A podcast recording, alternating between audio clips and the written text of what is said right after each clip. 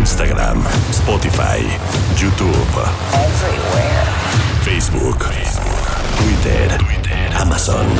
Marta de Baile 2021 en W 96.9. Estamos donde estés.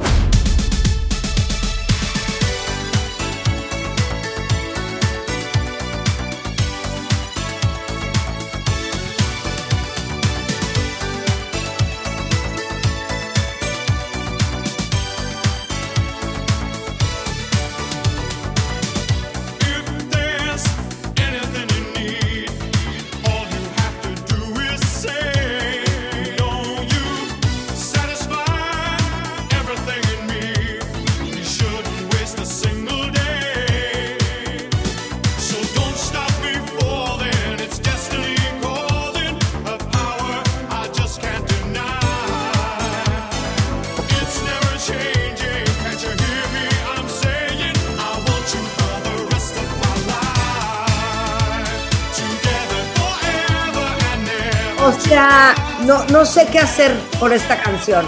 Bailar. No sé qué hacer. No sé si, si jalarme los pelos. No sé si bailar. No sé si vomitar. Porque yo creo que esta canción, Rulo, que escogiste para abrir el día de hoy, como tú eres muy joven aún, Rulo, y eres apenas un recién nacido, pues seguramente has escuchado esta canción tres veces. Pero Rebeca, Guido y yo la hemos escuchado 340. Es más, podíamos asegurar que la hemos escuchado casi la misma cantidad de veces que hemos escuchado I Will Survive the Gloria Gaynor. Guido, First I was afraid. díganme First I was afraid. ¿No? Sí. First I was afraid. Oye, yo quiero Iban pegadas, quiero iban poner esta pregunta, pregunta en el tintero. Cuando salió a la luz esta rola, Ajá. ¿no- ¿nos gustó? A ver, cuando salió esta canción que es eh, Together Forever de Rick Astley, Ajá. ha de haber sido, ¿qué, qué año habrá sido esto? 90 y... Nueve, 90 y algo. A ver, déjame ver, Together Forever. Antes, ¿no? Mucho antes. ¿Eh? ¿Tú crees? 92, noven- 91. No sé, pero sí se me hace de antes, la verdad. ¿Sí se te hace de antes? Pero A acá Rulo nos dirá, ¿no? Exactamente en qué año es esta canción. El 12 de enero de 1988. Tiene toda la razón, Guido Lara. Eso significa que yo estaba, eh, estaba en alfa, 91.3. Nosotros estábamos en la uni. Ajá, exacto. todavía, Ustedes claro. seguían Yo estudiando. ya había salido Yo- porque soy mayor que tú, Rebeca. Ah, yo Oye. entonces, claro. Ustedes estaban estudiando. Yo, yo, Marta, yo ya estaba trabajando. No sé ustedes. Muy Oye, yo ya me estaba comprando mi Oye. primer vehículo. Cuando íbamos en, nuestros, en nuestras unidades móviles a la Universidad Iberoamericana y me pongo de pie, sonaba en WFM esta rola. Claro. A, cla- a clase de 7 de la mañana, a todo lo que da. Forever and ever, forever. Pero, pero les digo una cosa. A ver, cuentavientes, ¿qué estaban haciendo en 1988? No, no, no, esta canción ya no puede ser. Esta canción ya no puede ser. Aparte les digo una cosa. A ver, Guido, tú que te dedicas a los estudios de mercado, tú que te, te dedicas a lo que viene siendo el focus group.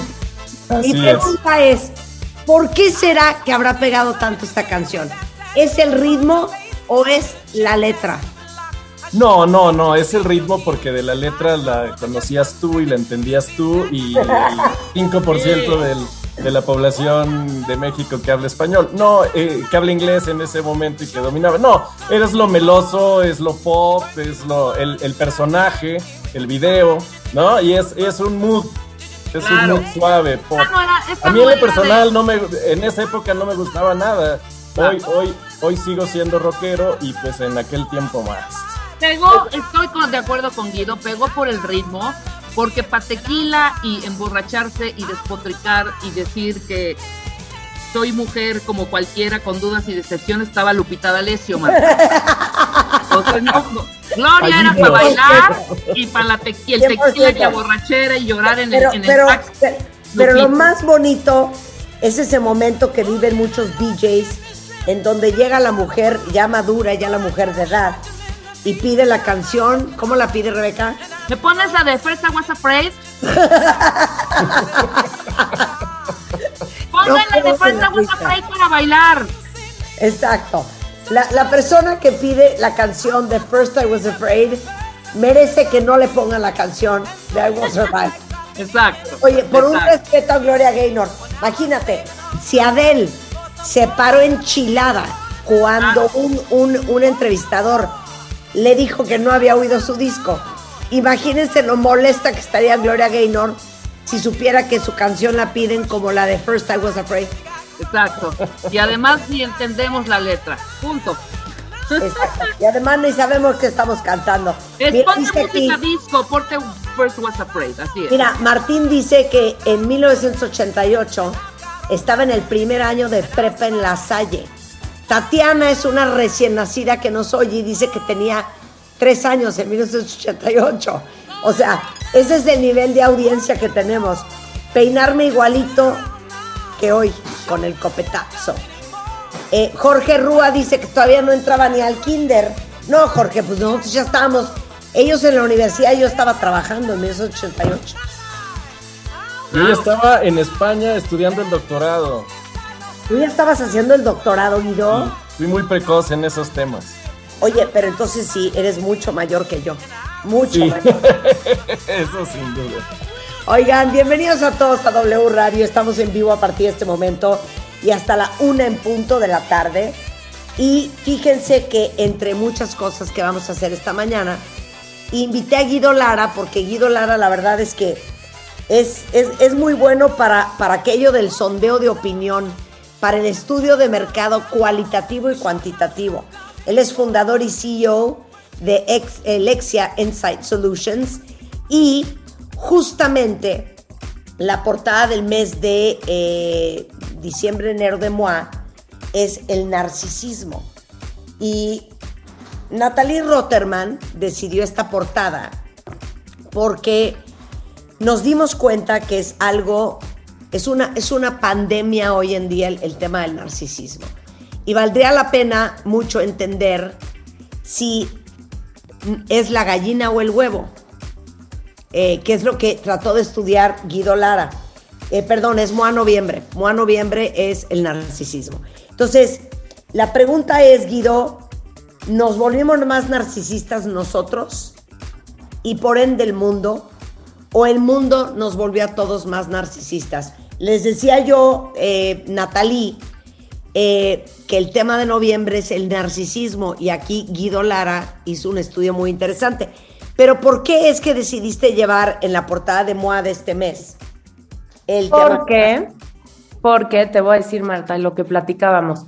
El narcisismo es un tema que ha estado en boca últimamente de muchos especialistas y psicólogos, porque creo que todos nos estamos dando cuenta de que no es solamente el narcisista que se adora, se la pasa viéndose en el espejo, que es estruendoso y pa- para nada, ¿no? Entonces son, es, es una característica de, de personalidad que puede ser muy tóxica, que puede ser muy dañina en las relaciones y que incluso muchos descubrimientos, mm, ahorita no me dejará mentir Guido, pero pues un narcisista puede ser la persona que se ofende de todo, porque cree que todo se trata sobre ellos.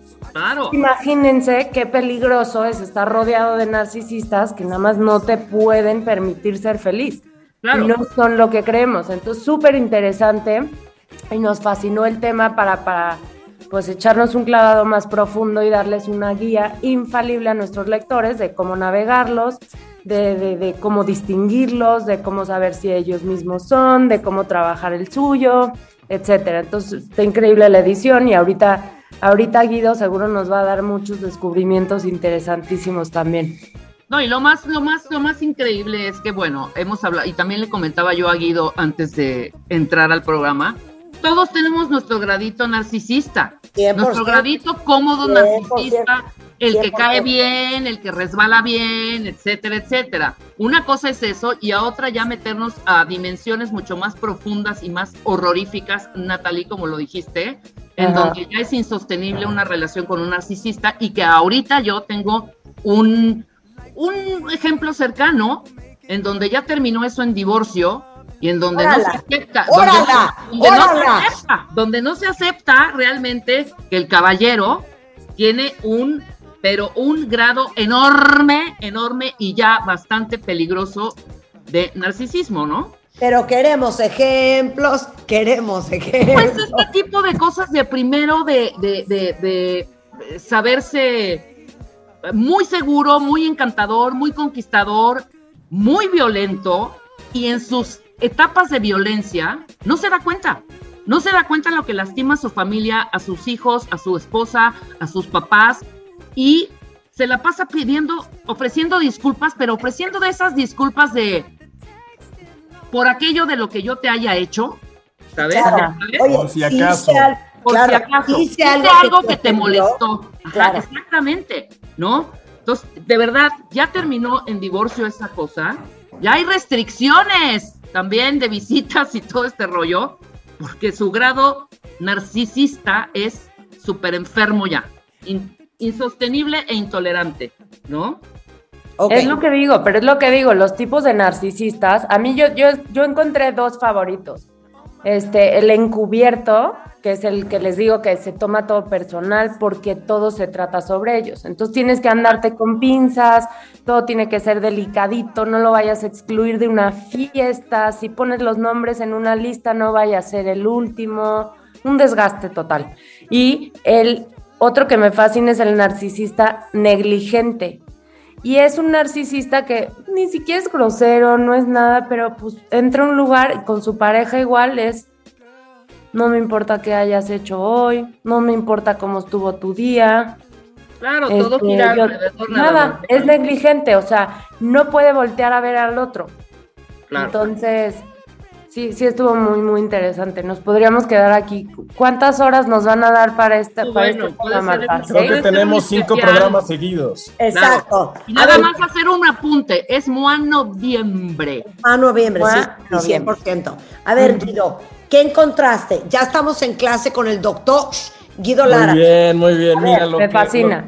Lo, lo que encontramos y es, es, es clave, y lo decías, que eh, si el huevo o la gallina, y lo que encontramos son 10 tendencias sociales que favorecen el narcisismo. Sí estamos viviendo en una sociedad que empuja, promueve y ayuda a que esta conducta que, como muy bien decía Natalie y Rebeca, son, son, es, es negativa y es tóxica cuando se lleva a un extremo. De hecho, eh, la Asociación de Psiquiatría en, en Estados Unidos la considera una, una patología en sí misma.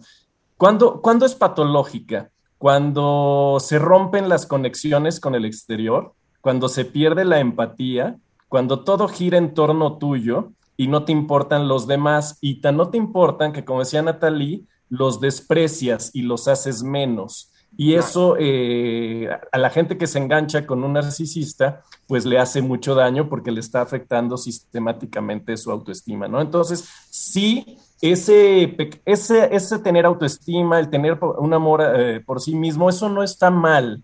Lo- y es bueno y es necesario para plantearte en la vida y caminar. Lo que está da- es dañino es que solo te importes tú, que te enamores de tu imagen en el espejo, como es el mito de Narciso, que fue el que dio origen a esta idea que luego Freud en 1910 la, la acuñó para, para ver este tema de la relación con uno mismo y no con los demás, porque se tiene relación con los demás, suelen ser personajes que cuando quieren encantar son encantadores, son persuasivos, son realmente eh, eh, muy atractivos, pero lo único que están queriendo es manipular y eh, usarte para seguir adelante en sus, en sus deseos, ¿no? Entonces, esto es lo que encontramos de 10 tendencias sociales. Lo primero es la imagen. Un tema fundamental que tenemos que entender es que si vivimos en un mundo acelerado, la imagen es muy importante porque una imagen vale más que 100 pa- de mil palabras y eh, nuestro cerebro evolutivamente está preparado para reconocer imágenes y rápidamente tomar decisiones para la sobrevivencia o para la satisfacción o para las recompensas. Entonces, el poder de la imagen en una sociedad acelerada como la que vivimos hoy no se va a quitar. La imagen va a ser muy importante, pero esto a la vez genera el problema de que como te ven, te tratan. Entonces, si tú no tienes una buena imagen física, una apariencia física, empiezas a ser castigado socialmente. Y esto lamentablemente hemos encontrado que es más fuerte y más claro para las mujeres. Las mujeres sienten mucho más que los hombres este rechazo por, por el tema de la imagen. ¿no? Entonces, lo primero, el- la primera tendencia es el predominio de la imagen sobre el fondo. Vivimos una sociedad tan acelerada que no nos permite conocernos a fondo. Entonces, eso que el narcisismo tiene que ver con, la, con imágenes de uno mismo hace que eh, sea tan importante el narcisismo. No sé si quisieran comentar algo antes de pasar a la No, no, sí, porque les voy a decir una cosa. Yo no sé si ustedes lo han pensado y lo siento tantísimo por todos mis cuentavientes que son muy, muy jóvenes. Pero creo que los que somos un poco más mayores, yo creo que de lo que más me trauma a mí, y, se los digo así con el corazón en la mano, es a lo que están expuestas las nuevas generaciones.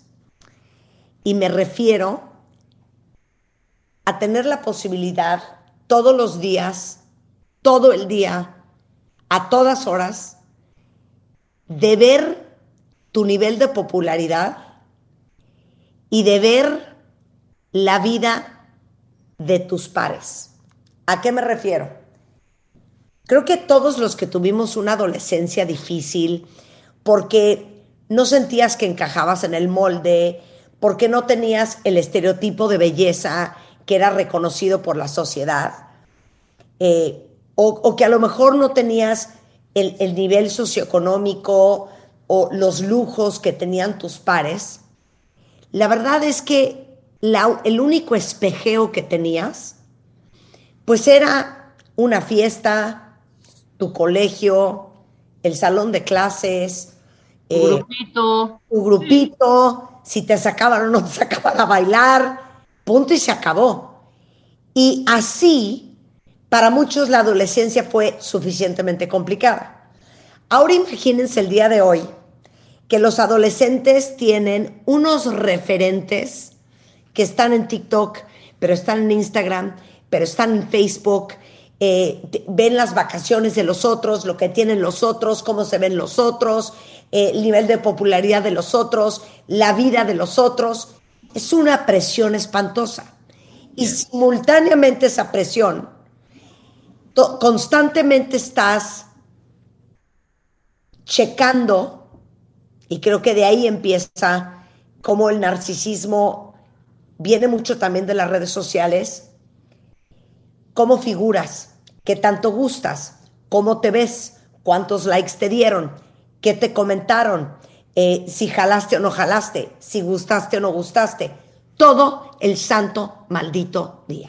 Sí, Me porque lo que acabas de decir es Una importantísimo. tragedia para los adolescentes. No, es un horror. Es- estás espeje- eh, te estás espejeando. Fíjate que en, los, en el primer caso que señalabas, todos eran casos de contacto directo. En la escuela, en una fiesta, en un parque, con gente real, con miradas reales y concreto y tal. Y ya por sí eso era el momento muy complejo de la construcción del yo. Y acuérdense que todo el tema del narcisismo es la imagen del yo. Te estás construyendo y entonces eh, tienes mucho que ver. Por ejemplo, en estudios que hemos hecho en, eh, hicimos un estudio importantísimo para, sobre las tendencias musicales y encontramos que la gente de entre 15 y 18 años es, la, es el público que más imita las tendencias. Es donde hay más éxito de las estaciones de los éxitos, lo de hoy. Es, es decir, la importancia de lo que está sucediendo en el exterior se, se, se mimetizan con eso, ¿no? Entonces, tienes el enorme, la enorme diferencia de unas adolescencias como las, las nuestras, que no teníamos esos múltiples espejos rodeándote todo el tiempo, y ahora con las redes sociales, y es una de las grandes tendencias que encontramos, es que eh, el narcisismo en la era digital eh, se multiplica enormemente, y este está muy concretado en muchas cosas, vamos a hablar de las selfies, pero ahorita sobre lo que hablabas de redes sociales, está el caso de Instagram. Instagram eh, son mil millones de personas que diariamente están viendo su imagen y el gran éxito de esta aplicación, no, no, eh, que empezó primero con compartir fotos, eh, parte, parte ahora de que las puedes editar y puedes modificar tu imagen. Entonces, las únicas, y, y, también tiene que ver con lo que ha sucedido con el Photoshop, donde puedes crear las imágenes más perfectas, cuya única imperfección es que son irreales, ¿no? Entonces, esa fobia a la imperfección caes en que es irreal. Pero concretamente lo que decías de la construcción del yo en una edad adolescente, Es que no estamos viendo que hay enormes problemas de autoestima, eh, desórdenes alimenticios gravísimos.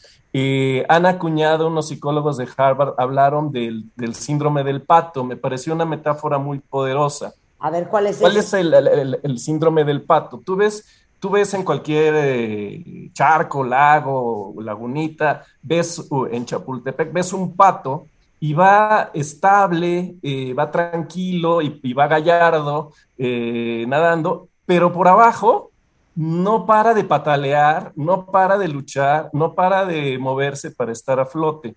Entonces, muchos de los suicidios que sorprenden, y esto estamos hablando de cosas gravísimas como un suicidio, eh, es cuando eh, personas que tenían una vida ideal eran el más popular en la escuela, la más popular, likes, TikToks, looks, guapas, guapos, vidas ejemplares, vacaciones increíbles, que tú dices, ¿cómo esta persona eh, que tenía esta vida tan increíble se quitó la vida? Porque es una vida ficticia, es una vida que se da con ganas de proyectar una imagen y no es algo que se esté, que se esté viviendo. Entonces, por ejemplo, recientemente en unas, eh, acá en Washington, cuando, eh, yo vivo en Washington y vengo a México, pero en Washington hubo una discusión importantísima sobre Facebook e Instagram porque eh, personas de dentro, ex empleados, empezaron a denunciar que los directivos de Facebook y de Instagram, que es la misma compañía, estaban totalmente conscientes de que estaban provocando enormes y gravísimos eh, efectos en las, sobre todo en las mujeres, sobre todo en las niñas, en las adolescentes, y no hacían nada para ello, no modificaban el algoritmo y lo dejaban correr. Entonces, si es un problema grave el hecho de que estemos esclavizándonos a una imagen y proyectando eh, pues vidas que no son reales y vidas que son imposibles de alcanzar y que le meten una tensión emocional tremenda y muy dolorosa a todos, ¿no? Digo una cosa ah, para todos los que son papás que nos están escuchando. Aplausos para todos los adolescentes de esta generación. Porque yo pienso, si yo me sentía como me sentía cuando era adolescente, si yo me sentía tan inadecuada, eh, si yo me sentía que no podía alcanzar lo que me decían que podía alcanzar y la información era el 0.1% de lo que reciben los adolescentes hoy, que como dices, es la etapa de construcción del yo, en donde eres más frágil, en donde tu autoestima apenas está en pañales, es un milagro que los adolescentes salgan hoy adelante. Claro.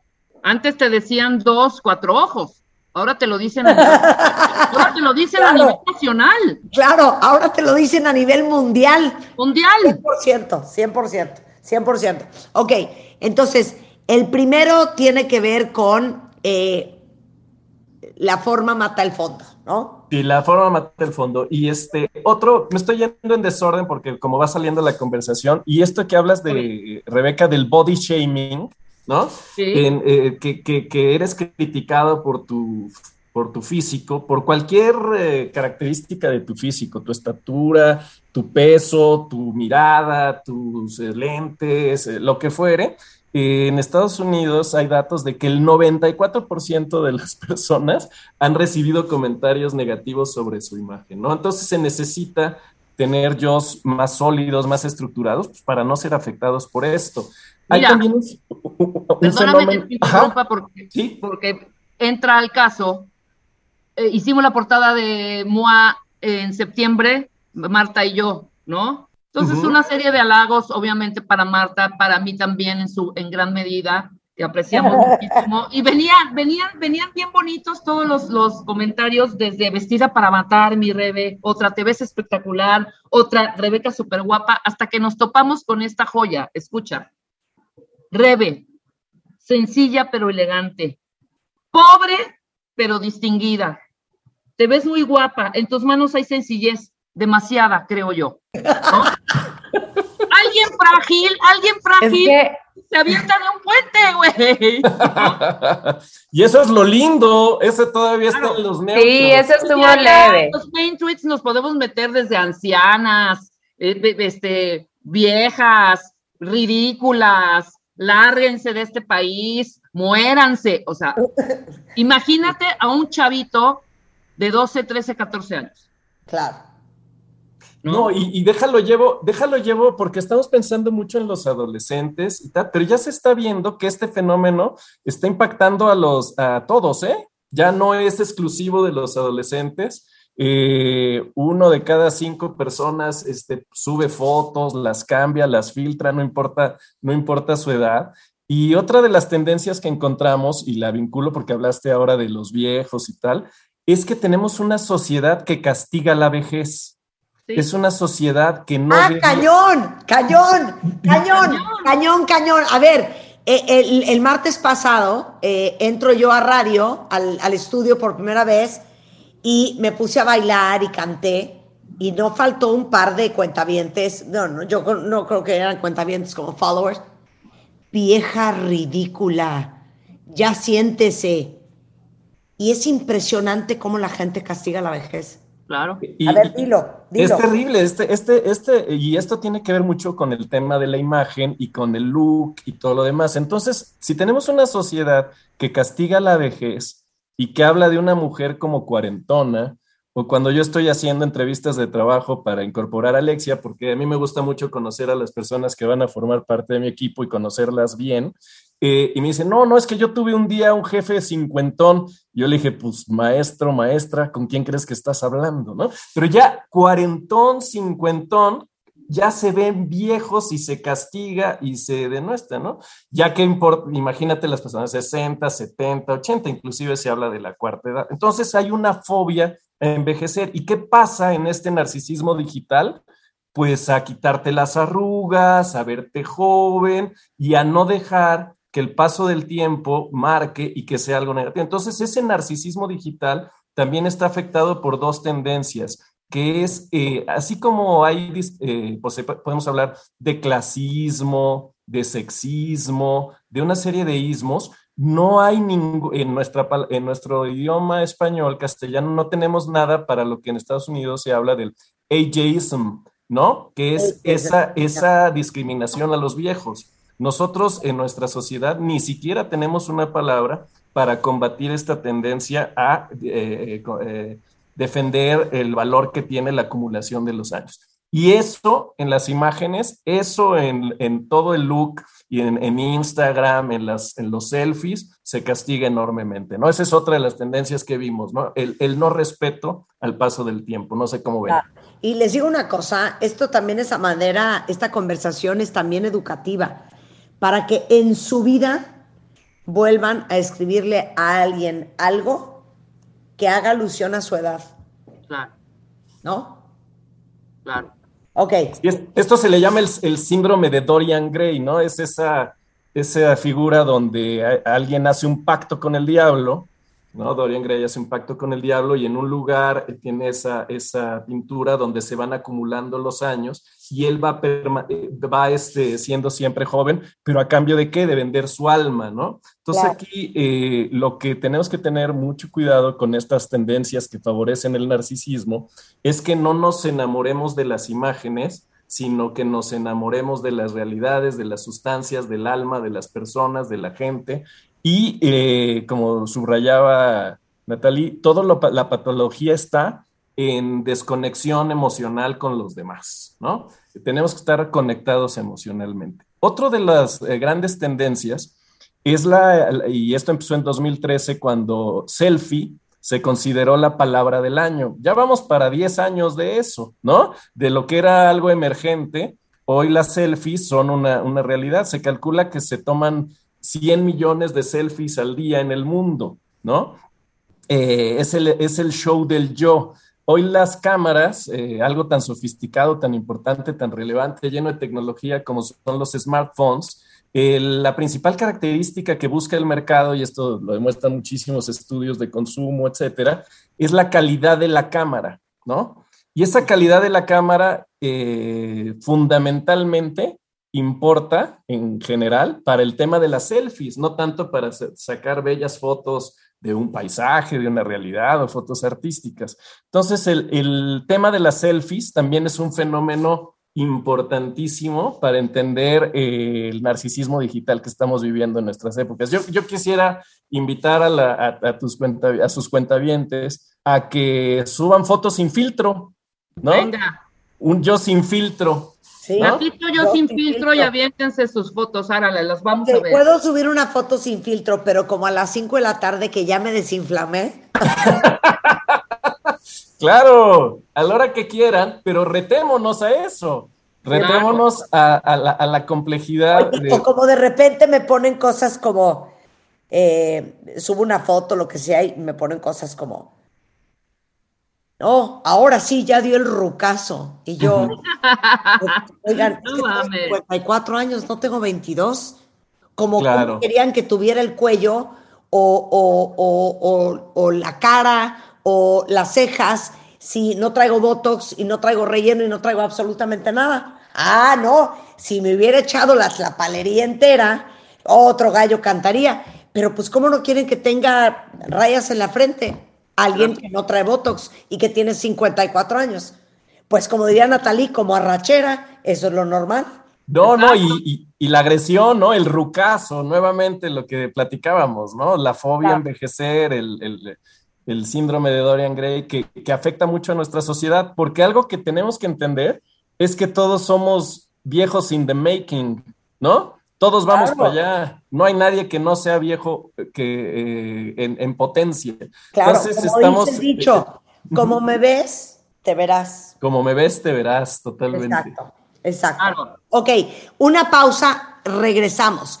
Otras 10 tendencias sociales que favorecen el narcisismo con Guido Lara, fundador y CEO de Lexia Insight Solutions. No se vaya. Suscríbete a Marta de Baile en YouTube. No te pierdas los de Baile Minutos, de Baile Talks y conoce más de Marta de Baile y nuestros especialistas. Marta de Baile. Everywhere. Everywhere. Estamos de regreso en W Radio. Si quieren entender mejor el narcisismo, échense un clavado en Revista MOA del mes de noviembre porque ese es el tema central. Sobre todo para reconocer el, el propio, pero también para reconocer el ajeno y aprender a cómo se maneja el de uno, pero también el de los demás. Y estamos en una conversación súper interesante con Guido Lara, fundador y CEO de Lexia Insight Solutions, que es una compañía que se dedica a estudios de mercado cualitativos y cuantitativos, hablando justamente de si la sociedad nos volvió gente más narcisista. Y hablamos ya de la forma que mata el fondo, la explosión de las selfies y el show del yo, eh, las selfies como mm, eh, efecto secundario. ¿En dónde nos quedamos, eh, Guido? Mira, algo, algo lo puse ahí como una fase de humor negro, pero 379 personas han muerto tomándose una selfie, ¿no? Esas de que se toman una selfie y quieren impactar porque están en un risco, en un monte, en un lugar y, y- y caen y, Ráscatelas. y mueren, ¿no? Oye, Eso- pero espérate, paréntesis. Qué bonito que están posteando fotos suyos, suyas sin filtro. Yo voy a poner una foto ahorita que me acabo de tomar. Tómese en consideración que son 10:40 de la mañana, pero ahí va. Voy a postear una foto sin filtro y qué bonitas todas, hombres y mujeres que están posteando sus fotos sin filtro. A ver, entonces sí, así. Eh, Fíjate qué interesante, están increíbles las fotos, ¿eh? están, eh, y, y están increíbles por eso, en gran medida, por, porque son sin filtro y porque son reales y porque son netas, y estamos viviendo en este mundo tan artificializado y tan preparado y tan preproducido. Entonces, una de las enormes paradojas de esta tendencia al narcisismo que son las selfies es que no son para consumo. Antes era espejito, espejito, quién es eh, la más bonita, el caso Blancanieves, caso de los políticos que hablaremos más adelante, pero aquí una de las paradojas que parte de entender a la sociedad es entender sus contradicciones, es que se toma una una selfie, pero se comparte, ¿no? Todas las estadísticas internacionales te dicen que siete de cada diez personas eh, sus selfies las comparten. Entonces es ese tema. Y eso de alguna manera puede ser una señal positiva porque el lado tóxico del narcisismo es el romper eh, los lazos emocionales con los demás, es, es hacerlos menos. Eh, ahorita Natalia hablaba de distintos tipos de narcisismos. Hay el narcisismo grandioso, y hay el narcisismo inseguro, que esos también son. Los narcisistas inseguros son esos que no toleran que no los pongas en el mismo espacio, en un presidium, en la lista, en que le, te refieras y que estamos viendo notablemente, por ejemplo, en líderes políticos. Eh, si ustedes piensan en un Donald Trump o inclusive en nuestro presidente López Obrador, no toleran la crítica. Uno de los temas fundamentales del, del narcisista es el, es el no tolerar que su imagen sea dañada y que se ponga entre, entre peligro. Entonces, preguntémonos a nosotros mismos si no aceptamos retroalimentación, si somos impermeables al punto de vista de los demás, quiere decir que no nos estamos abriendo a los otros y puede haber una tendencia eh, hacia el narcisismo. Desde luego aquí no estamos haciendo psicología clínica ni nada, pero es una señal de que ese, esa tendencia a enamorarte de ti mismo te está desconectando de los demás. Y eso es malo para ti, pero sobre todo es malo para los que te rodean. Las personas, ahorita Rebeca contaba muy atinadamente un caso concreto de una relación de conocidos, amigos, quien fuere, que eh, pues destruye, ¿no? El narcisista es profundamente destructor, no sé cómo lo ven. Absolutamente. Profundamente destructor, porque Claro. acaba con el autoestima de los demás, acaba con el amor propio de los demás, No, acaba hasta con las ganas de vivir de los demás. Claro, y la falta de empatía que, que es muy característica, esta falta de empatía que tanto tú, Guido, como Natalí también hicieron referencia, esa, esa te hunde, ¿sabes? Es esa. Yo digo, Rebe, que eso es lo que más Claro. peligroso también de las redes sociales, porque al volverte tú muy narcisista, te desconectas todavía más de cómo empatizar. O sea, justamente la gente que pone sus comentarios horrendos y todo, no solo tiene una desconexión al no decir, oye, y si esta persona lo lee, y yo le pongo, estás hecho un Bueno, marrano. A ver, voy a O sea- poner un ejemplo perfecto. No sé si vieron el Instagram de mi hermana Eugenia ayer, pero subió una foto que está caminando como en la entrada de un hotel y, y la cantidad de gente que le puso en direct message, güey, ¿por qué caminas así, Eugenia? Eugenia, ¿por qué caminas como pato? Eugenia, qué rara tu forma de caminar. Hasta que se volteó y contestó, ¿saben por qué camino así? Porque estuve un mes y medio en coma y Claro. tres en el hospital. Y es un milagro que yo camine. Entonces, ¿cómo hay cosas que uno no haría en persona, que uno se da los permisos de hacer en redes sociales? ¿Cómo se te ocurre que en persona le vas a preguntar a alguien, oye, ¿y por qué estás en silla de ruedas? Güey, ¿y por qué cojeas así? ¿Por qué nos sentimos con la libertad de decirle esas cosas a alguien más sin ninguna conciencia de la empatía y, de, y del sentir y de las emociones del otro? Sí, es una, es una barbaridad de pronto la gente, ¿eh? perdóname, algunos, no todos, ¿sabes? Pero ese grupito nada empático, que lo único que quiere es agredir y ser violento para llamar de alguna manera la atención, porque eso también tiene algún signo de, de, de, de narcisista, ¿eh? Totalmente. Y, y, y, hacer menos, ¿no? Los estudios Claro. que, que, hemos hecho en Lexia sobre, la, sobre nuestra realidad y la sociedad mexicana es, es eh, la única forma de yo sobresalir es hacer menos al otro, ¿no?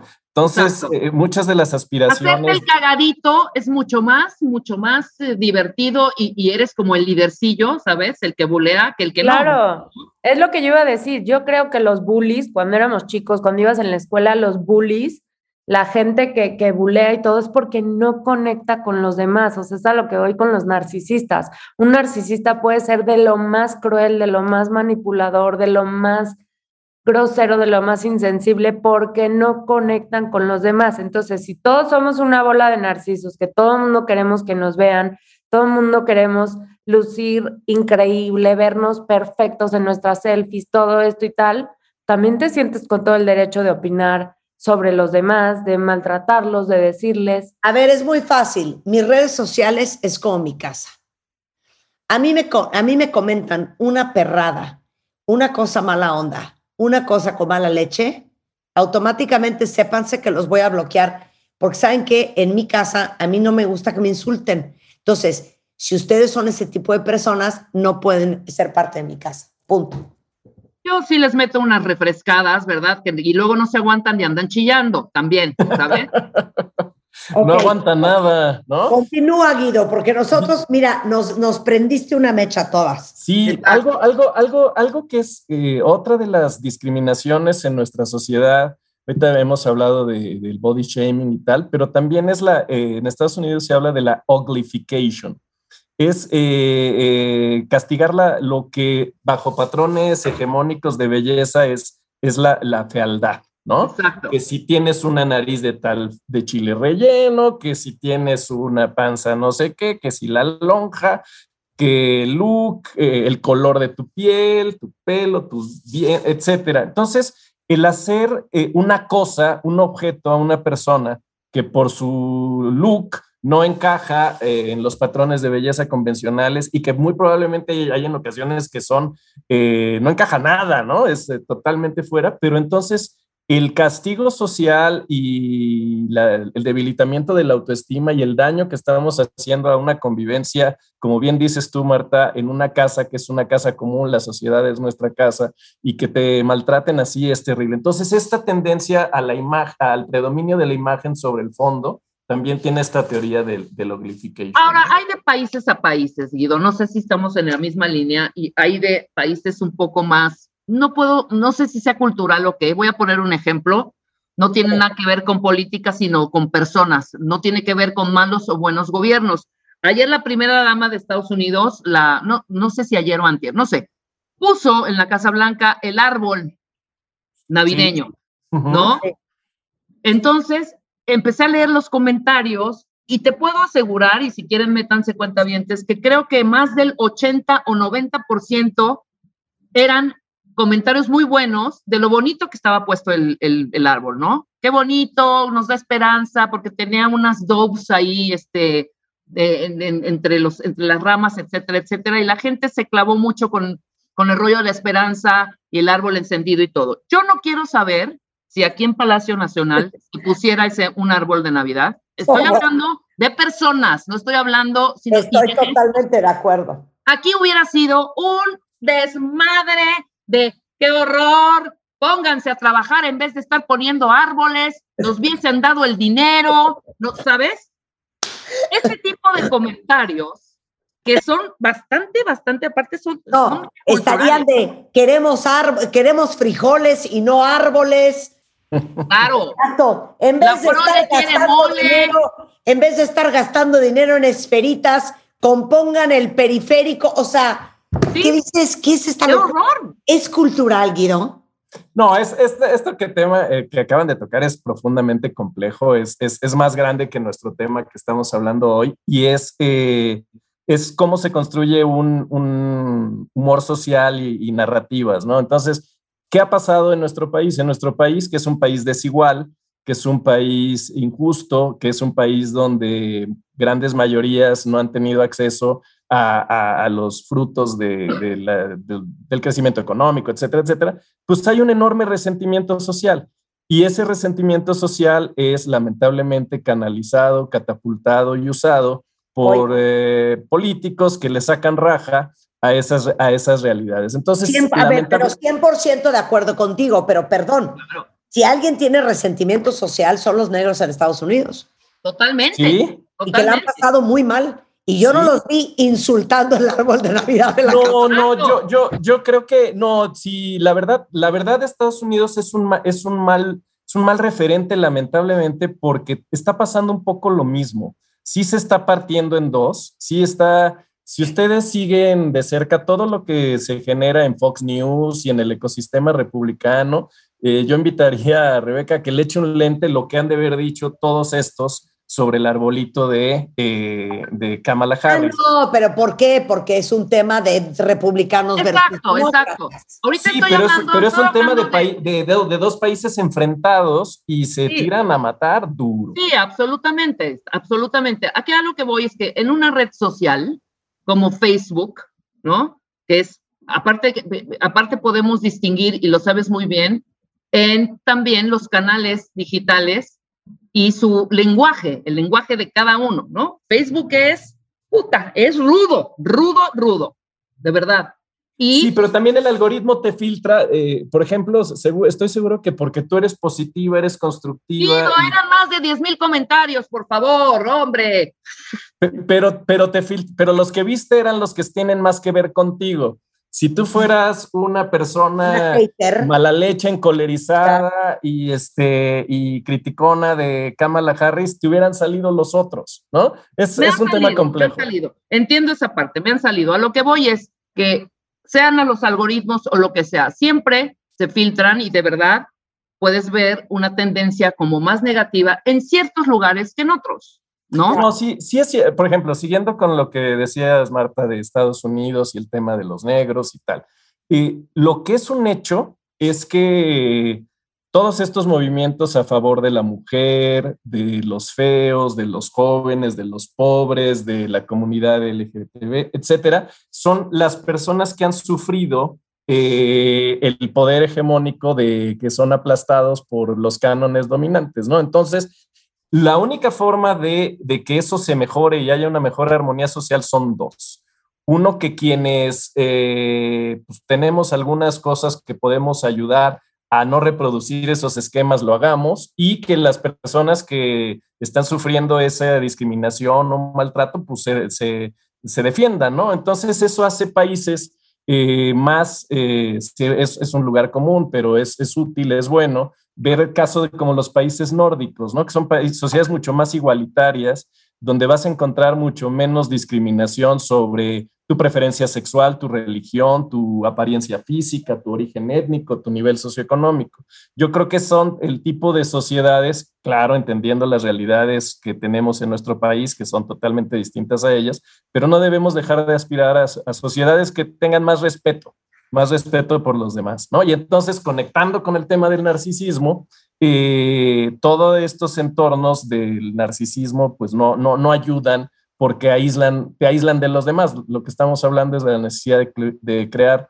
inclusión, diálogo, convivencia y armonía. Y si solo te estás viendo en el espejito de, de, del, del, selfie, pues no, no avanza. Otra de las tendencias que vimos es eh, también aquí la publicidad ha jugado un rol muy importante. La publicidad antigua, o que sigue siendo importante, quizás todavía dominante, pero de salida, es la que, la que promueve el mi, mi, mi, el yo, yo, yo. Y hay una serie de movimientos que están encabezándose mucho por las marcas, y aquí es interesante cómo las marcas, por un lado, han ayudado a reproducir eh, situaciones este, pues, desniveladas, asimétricas en la sociedad, pero también hay marcas que pueden jugar roles positivos, constructivos hacia una sociedad más incluyente, más pareja, ¿no? Entonces hay que diferenciar y analizar como consumidores las marcas que están más en el mí, en el, la egolatría, en no pensar en los demás, y hay una serie de marcas que empiezan a construir el we, ¿no? De hecho hay un, si ustedes a la M... La imbécil, la imbécil, como por ejemplo el WeWorks. Exactamente.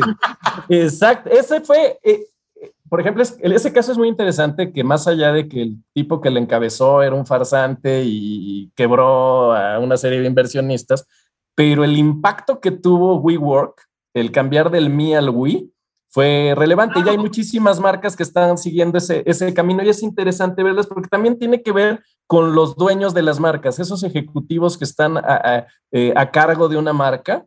También eh, es interesante y eso ustedes y nosotros que estamos conviviendo cotidianamente con ejecutivos que manejan marcas, eh, vemos cómo en la propia personalidad de los ejecutivos se refleja en el tipo de publicidad y, y, proposición de valor que generan. No sé qué opinan de eso. No, totalmente. Y esta parte de pertenecer, porque creo que estamos viviendo épocas donde las divisiones solo siempre son bien claras, ¿no? O sea, yo los divido entre el, el yo también y el yo tampoco. Así de fácil, ¿no? O sea, Ah, yo tengo una casa en Valle, yo también. Ah, yo tengo un yate, ah, yo también. Yo no tengo una, no sé, no tengo una empresa. No tengo que caerme muerto, yo tampoco. Yo tampoco, ¿sabes? Los yo también y los yo tampoco nos estamos dando en la Bill Mother, hijo. O sea, divisiones por doquier. Claro, pero, pero me gusta lo que dices, Guido. Yo creo que todos los que somos cabeza de una empresa es nuestra responsabilidad tener un discurso mucho más nosotros que, que, que, que uno.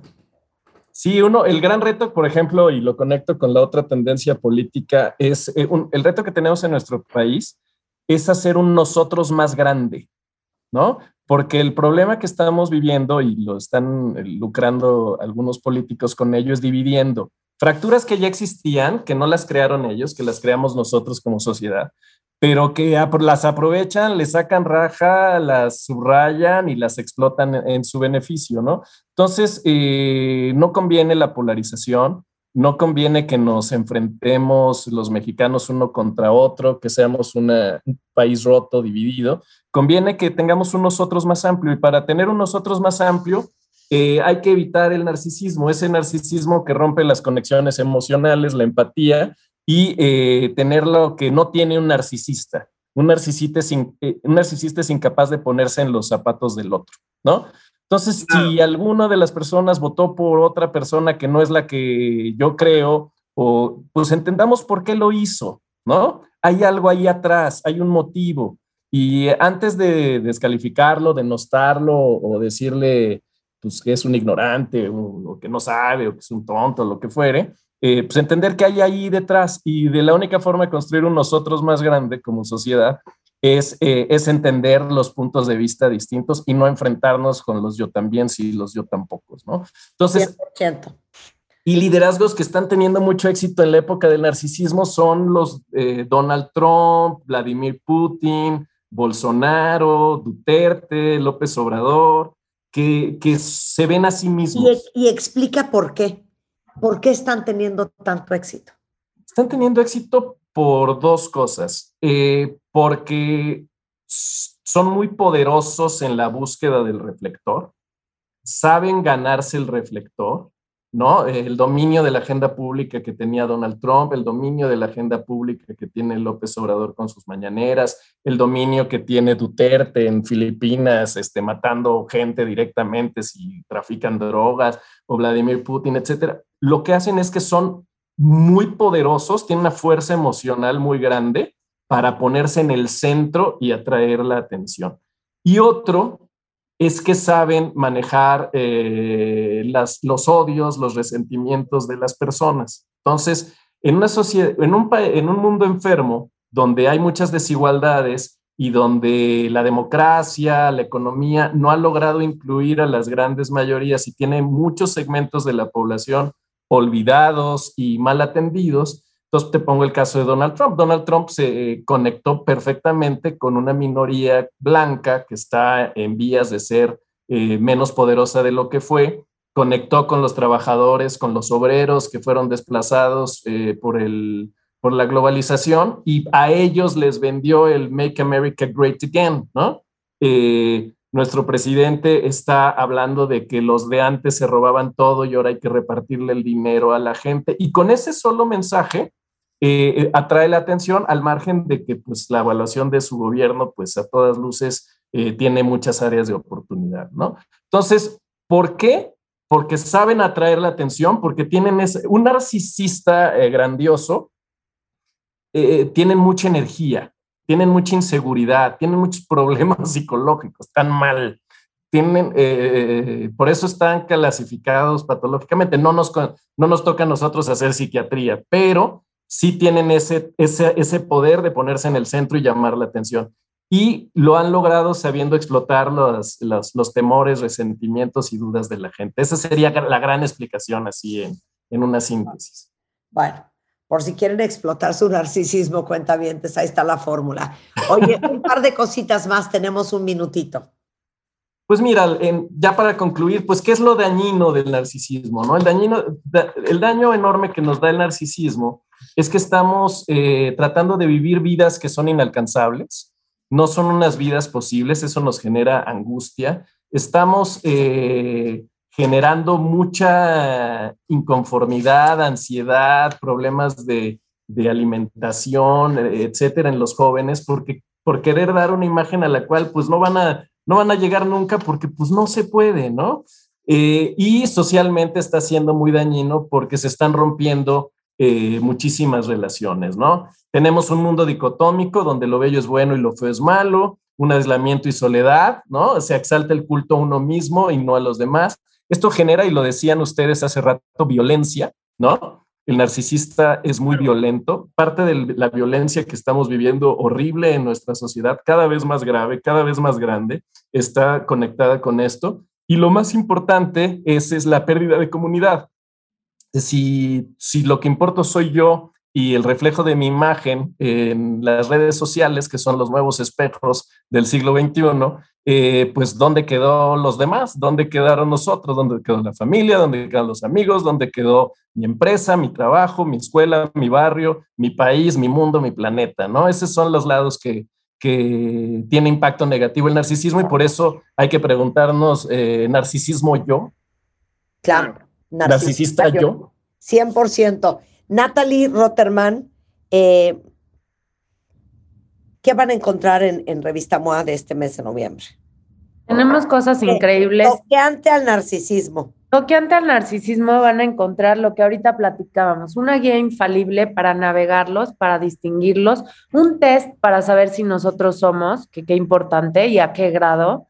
Eh, y también hablamos de las personalidades que son magnetos, o sea, que son imanes para los narcisistas. ¿Por qué? ¿Qué heridas traemos? ¿Qué nos pasó? ¿Qué, ya saben, entonces traemos todas, todas las áreas, partes, eh, consejos, posibles problemas y todo para navegar y para superar eh, una relación con algún narcisista o con el nuestro propio, sin, sin, en vez de sin morir en el intento, decimos sin quedarnos solos, antes de quedarnos solos. Bien. Bien. Bueno, pues está a la venta en todo el país. Búsquenla igualmente en su versión digital. Li- eh, Guido Lara, te iba a decir, Lido Gara, Lido Eh, Gara. Suena, suena como galán italiano de los 40, me gustó. 100%. Guido Lara, fundador y CEO de Lexia Insight Solutions, un placer hablar contigo. Si los quieren seguir es eh, arroba Lexia, Lexia Global.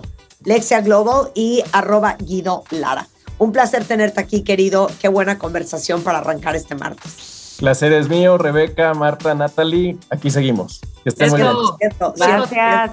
Bye. Eh, oye, de una vez, Natalie, regresando del corte, hablemos del anuario MOA, ¿va? Hablemos, hablemos. Al volvernos a Espejito, espejito. Este mes, en Revista MOA, el narcisismo. ¿Cómo saber si eres o estás rodeado de ellos? Más la guía infalible para navegarlos o decirles bye bye. Además, si te cuesta en el alma pedir perdón, te decimos por qué te conviene hacerlo, pero ya. Y tenemos a tu mejor aliado para cambiar tu mente, el efecto placebo. MOA Noviembre, más de 100 páginas para celebrarnos a nosotros mismos y nuestras 80 ediciones. Una revista de Marta de Baile. Bueno, ahorita que estábamos hablando de de qué podríamos ser embajadoras, de cuáles medicinas, yo podría ser la embajadora oficial mundial internacional de la vitamina D, que llevo hablando de ella, yo creo que ya estamos en el año 3. Invité a Montserrat Díaz Safe, que es puericultista, especialista en nutrición infantil, certificada por el Consejo Mexicano de, Cer- de Certificación de Pediatría, tiene un posgrado en nutrición pediátrica de la Academia Española de Nutrición Dietética y un posgrado en nutrigenómica por el Instituto de Madrid. Hablar de la vitamina D, Monse, fíjate que de eso no hemos hablado. En el embarazo. Sí, Marta, muchísimas gracias por la invitación. La verdad es que eh, la vitamina D es tan importante y a la vez, pues a veces como que se pasa que pues no solamente es um, en los niños o en los adultos, sino pues que el embarazo es uno de los periodos tan importantes en el desarrollo de la vida que cubrir sus requerimientos resulta fundamental para mantener la salud. Claro. A ver, yo he hablado de la vitamina D de todos los ángulos, pero eh, ¿por qué la vitamina D fue tan olvidada tantos años? Era famosa la C, la E, la A, mira, hasta la B, pero nadie hablaba de la D. Pues fíjate que yo incluso estuve revisando un poco la literatura como de la historia y han habido como conceptos erróneos de la vitamina D. De hecho, en, algún punto de la vida se pensó que podía eh, producir pro- problemas cardíacos, Eh, pero la realidad es que pues fueron solo mitos de la época. Nunca se pudo confirmar nada y solo se han descubierto y cada vez hay más evidencia de los beneficios que ella produce. Claro. Ahora, desde, desde mi perspectiva, eh, incluso de, de- de este tema de- del olvido, la realidad es que la malnutrición está pues bastante asociada a que en general se han dejado muchos de estos micronutrientes en segundo plano, ¿sabes? Y pues esta es una de las razones por las cuales pues ahora observamos el impacto que la deficiencia de la vitamina D también está teniendo. Y háblales de ese impacto.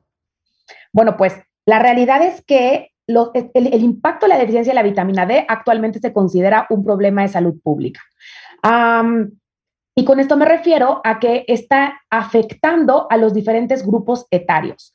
Y estos, estas complicaciones que finalmente puede llegar a, a presentarse, hablando en este caso, por ejemplo, del embarazo, van a estar eh, determinadas por dos componentes muy importantes que debemos saber de la vitamina D. Ajá. Y esos están determinados por sus mecanismos de acción. ¿Sabías que actúa a nivel de dos partes de la célula? O sea, O sea, actúa en la membrana de la célula, es decir, afuera, a través de su receptor, para hacer las funciones del músculo y los huesos. Y actúa a nivel del núcleo de la célula como una hormona, porque la vitamina D no solo es una vitamina, también es una hormona. Entonces, está implicada a nivel hormonal en más de 2.000 genes eh, que ella es capaz de regular. Y ahora, si nos vamos al embarazo, pues imagínate, estamos formando un bebé en desarrollo. Entonces, todos estos genes que se están replicando están siendo regulados siempre y cuando mantengamos niveles idóneos de vitamina D. Ahí es uno de los puntos más importantes. Y el otro, pero, y, y- y- el otro, el otro, perdón, te voy a hacer una pregunta cuando termines. Ah, bueno. Y el otro, que es a nivel músculo-esquelético, está asociado con la construcción ósea de los huesos del bebé. Porque debemos saber, y que a veces como que se nos olvida un poco, que lo que consume o lo que ingiere la mamá está construyendo los órganos del bebé. Es decir, el bebé está formando sus huesos.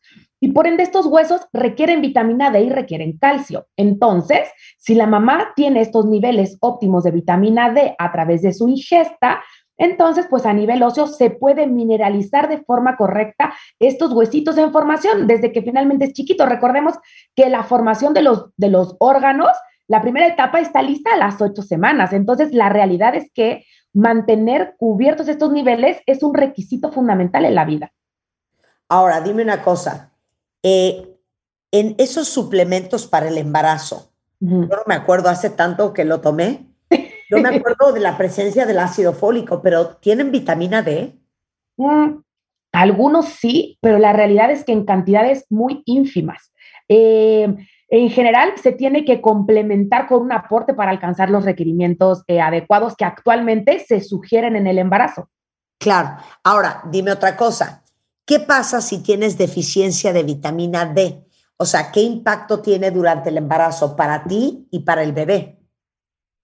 Ah, bueno, pues justo, ¿no? O sea, como hemos dicho, si la vitamina D eh, participa tanto a nivel epigenético, que es toda esta parte de la regulación genómica, entonces se ha asociado con mayor riesgo de, por ejemplo, de desarrollar diabetes, sobrepeso, obesidad. Eh, hay varios cánceres que están implicados, incluso en esto, como el de próstata, eh, ovario, además incluso de enfermedades alérgicas, como asma, sibilancias, esclerosis múltiple y también problemas eh, celíacos de la regulación, porque en esta parte de la, de la programación epigenética participa en todo el desarrollo del sistema inmunitario y entonces el sistema inmunitario del niño se está formando. Entonces, todo esto le da riesgo y es, es como, como tal. Y por otro lado, en cuanto a la parte musculoesquelética, aquí sí específicamente que el impacto está directamente dirigido al desarrollo es decir, a la formación de los huesos del bebé y que finalmente pues van a tener una implicación en su crecimiento. Ahora, dime una cosa. ¿Cuántas unidades de vitamina D necesita una mujer embarazada al día? Pues mira, eh, la realidad es que esto puede ser un poco variable dependiendo de las características de cada mujer, ¿no? Es importante que sepamos que eh, si una mujer tiene factores de riesgo que van a a impactar o disminuir la absorción de los requerimientos, por ejemplo, que se obtienen de la dieta o los, lo que ella recibe a través del sol. Recordemos que, por ejemplo, ahorita hay que tener mucho cuidado por este tema de el- las consecuencias que pueden tener en el cáncer de piel, ¿no? Pero, pues bueno, las diferentes literaturas nos hablan que idóneamente al menos entre 2.000 y 4.000 unidades son rangos seguros y adecuados, dependiendo, por supuesto, las características de la mamá y eh, los factores, podríamos decir, que puedan alterar el metabolismo, ¿sabes? O sea, con metabolismo me refiero a que se pueda utilizar, porque, por ejemplo, el tener sobrepeso u obesidad hace que la vitamina D pueda ser secuestrada. Entonces, por ejemplo, en estos casos individualmente incluso se pueden utilizar diferentes dosis, ¿no? O si yo tengo una mamá a la cual le tomé niveles y me, me aparece con rangos de deficiencia, pues entonces voy a tener que dar dosis para alcanzar los niveles idóneos. Claro. Yo creo que es algo que deben de consultar inmediatamente con su ginecólogo, ¿eh? Y la mejor forma de obtener la dosis recomendada de vitamina D, porque nadie está para estarse acostando 20 minutos todo el día bajo el rayo del sol. es a través de la suplementación. La realidad es que eh, esta vitamina, como, como algunos nutrimentos que son claves en este periodo crítico de la vida, que son los primeros mil días, es a través de una suplementación, porque de otra forma no podemos asegurar realmente que se estén ni recibiendo ni cubriendo los requerimientos diarios recomendados. Claro. Eh, yo, les, yo les he recomendado 600, 1522 veces Tofil, que es la primera vitamina D de 4000 unidades que hay en México. La venden en todas partes. eh, no necesitan receta médica. Y si ustedes están embarazadas, pregúntenle por favor a su doctor, porque muchas veces, eh, digamos que no te haces el estudio para ver cuánta vitamina D tienes en sangre. Y ahí es donde normalmente te das cuenta. Yo les conté que yo me di cuenta cuando se me empezó a caer el pelo, el, el, el dermatólogo me mandó a hacer un estudio en sangre, me dijo, quiero ver tu hierro y quiero ver tu vitamina D. Y yo, vitamina D, me dijo, sí, tiene un impacto muy importante en el pelo y en la piel. Y en efecto estaba yo baja en vitamina D y desde ese entonces tomo histofil todos los días. Pero les pasamos este tip. Muchísimas gracias, Montserrat. Un placer tenerte acá. Y tú que eres puericultista, especialista en nutrición infantil, si alguien ocupa de tus servicios, ¿dónde y cómo te encuentran? Ah, bueno, pues muchísimas gracias por la invitación, Marta.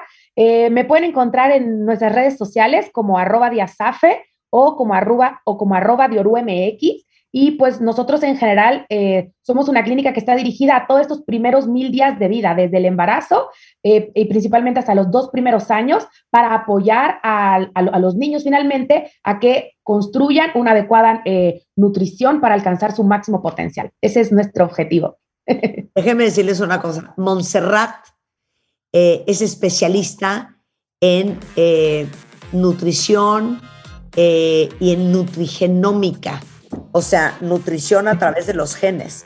O sea, es una picuda súper interesante lo que hace por si alguien ocupa. Muchas gracias, Montserrat. Muchísimas gracias a ti, Marta. Muchísimas gracias por la invitación. Un placer tenerte acá. Bye. Oigan, les tengo una noticia muy bonitísima. Es que ya saben que eh, uno nunca queda mal con unos chocolates. Y Picar tiene opciones de regalos espectaculares. Desde un estuche de chocolates con una botella de vino, un estuche con una placa de un kilogramo, o sea, de un kilo de chocolate. Y ustedes pueden elegir las semillas, el cereal, la esencia, obvio el tipo de chocolate. Eh, con la tercera ustedes pueden armar una bolsa con todos los productos que quieran. Y la cuarta son unos estuches que tiene Picard a granel de chocolates que ustedes deciden cuáles y pueden incluir un video, un mensaje grabado para que la persona que lo va a recibir lo pueda descargar a través de un código QR. Entonces, si quieren ver todo lo que tiene Picard para regalar este, esta Navidad, entren a chocolate.com.mx. Son exactamente las eh, 11.27 de la mañana. Con esto hacemos una pausa y ya regresamos. No se vayan.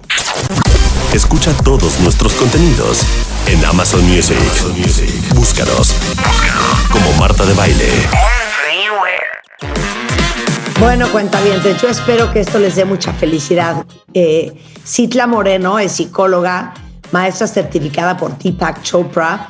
en estilo de vida Ayurveda, tiene 22 años de experiencia en desarrollar personal, es máster en programación neurolingüística por John Grinder, que es el creador de esta corriente. Y Citla, ahora que estamos peor que nunca, súper estresados, agobiados, preocupados y agotados, ¿cómo encontramos el equilibrio en nuestras vidas? ¿Cuál es esa fórmula? Pues, La fórmula, de acuerdo a Ayurveda y este estilo de vida, es conocer la energía con la que naciste. Y una vez que conoces la energía con la que naciste, saber en cuál estás viviendo, y este programa te ayuda a equilibrar para que regreses esa energía con la que naciste. A ver, explícame con qué energía nacimos cada uno de nosotros. Podemos nacer eh, con energía de, de- son, se llaman doshas en, sá- en sánscrito, que puede ser bata, pita o kapha, que son tres tipos de energías con las que podrimos- pudimos haber nacido. Ajá. Y cada una de ellas determina cómo deberíamos vivir. Y si estamos viviendo de esto, fuera de esta frecuencia, es cuando nos sentimos irritados, estresados, deprimidos o, de este, o ansiosos. Que, que- Entonces, en tu curso vamos a averiguar con qué energía natural nacimos Ajá, y en qué energía estamos viviendo. sí. Que ajá. si no es la misma, estás en total desequilibrio. Ajá, así es, estás en desequilibrio y es por eso que te sientes agobiado, ans- ansioso, deprimido, estresado y este, Claro. sí. Oye, explícale a todos qué es Chopra Health. Todo el mundo conoce a Deepak Chopra, todo el mundo sabe que es pues un gran líder para muchos, pero ¿qué es Chopra Health y la sanación ayurveda? Ah, pues Deepak Chopra y David Simon lo que hicieron es conjuntar los conocimientos milenarios de Ayurveda con la ciencia moderna Ajá. y crearon este programa que, que definitivamente lo que hace es ayudarte a, a través de conocer con qué energía naciste, después te da las herramientas para que te puedas equilibrar. Y de eso se trata en este proceso de, de sesiones, de siete sesiones, aprendemos a cómo equilibrar tu energía. Oye, que de eso padecemos todos. Sí. Ahora, Sí. cuando tú regresas a tu energía original, ¿cuáles son tus beneficios tanto físicos como mentales como emocionales? Mira, le- de lo que los participantes me dicen primero que nada es que empiezan a dormir mejor. Eh, ahorita, por ejemplo, tengo un, un grupo muy grande y me dicen, es que desde la primera sesión empiezan a dormir mejor, empiezan a estar más tranquilos, de- disminuye el estrés, disminuye la ansiedad y sus relaciones empiezan a ser mejores, tanto labora- laborales como personales, porque eliminan y bajan mucho la irri- irritabilidad que muchas veces sentimos día a día. Claro. ¿Y quién debe de tomar este curso? Todas las personas que quieran regresar a su potencial o, o tener su mayor potencial, todas aquellas personas que se sientan en desequilibrio, estresados, ansiosos, eh, todas las personas que quieran sacar lo mejor de ellos mismos, e- ellos son los que lo deben de tomar.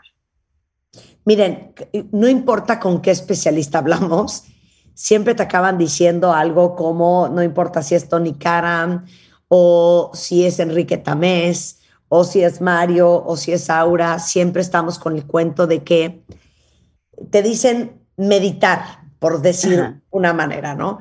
Pero al final lo que nos están diciendo es esa necesidad que tenemos, y miren, sobre todo después de lo que aba- acabamos de hablar sobre el tema de narcisismo y de lo que vivimos hacia afuera todos, la necesidad de reconectar, Sí.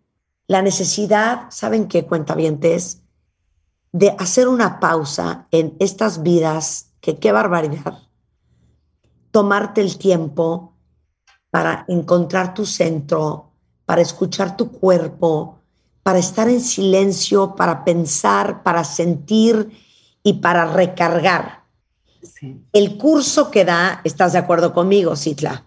Sí, sí, sí, sí. Esto, este curso precisamente te enseña desde qué sabores debes de comer para estar en equilibrio, qué, qué, qué respiraciones debes hacer, qué ejercicio debes hacer también te ayuda a, a saber cómo liberar la tensión emocional, cómo cuidar tus sentidos y al final tener ese equilibrio y encontrarte otra vez a ti mismo. Claro. Y, y el curso que da Citla Cuenta son siete sesiones de dos horas. Todo es por Zoom y básicamente es una forma de reencontrar, es reencontrar, porque todos nacimos desequilibra- eh, equilibrados, nos Sí. fuimos descomponiendo con la vida, ¿no, Citla? Sí, así, así es. Todos nacimos con esta esencia de plenitud y así a través de las creencias, de nuestras relaciones, de nuestros familiares, pues vamos creando cierta energía con la que vivimos y la idea es regresar a tu energía natural que te va a ayudar a tener tu mejor potencial. Bueno, eh, si quieren tomar este curso porque les urge ya, porque no se sienten bien, porque no están bien, si entran eh, a Citla, que es con X, citlamoreno.com, en Facebook y en Instagram es Lotus Training by Citla. Ajá, sí. eh, en LinkedIn igual, y les voy a pasar el WhatsApp donde pueden escribir ahorita si dicen, es que esto me urge, ya me quiero ir allí. Citla, es 998 293 9317 998-293-9317 y 998-501-0616. Y es nuevamente, les repito, citlamoreno.com.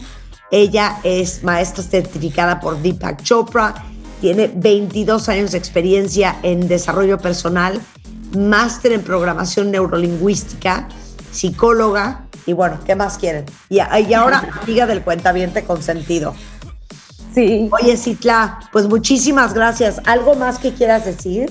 Sí, que todas las personas que, que compren el, el programa de capacitación de siete sesiones hoy, con el código Marta, obtendrán el 20% de descuento y 12 meses sin interés.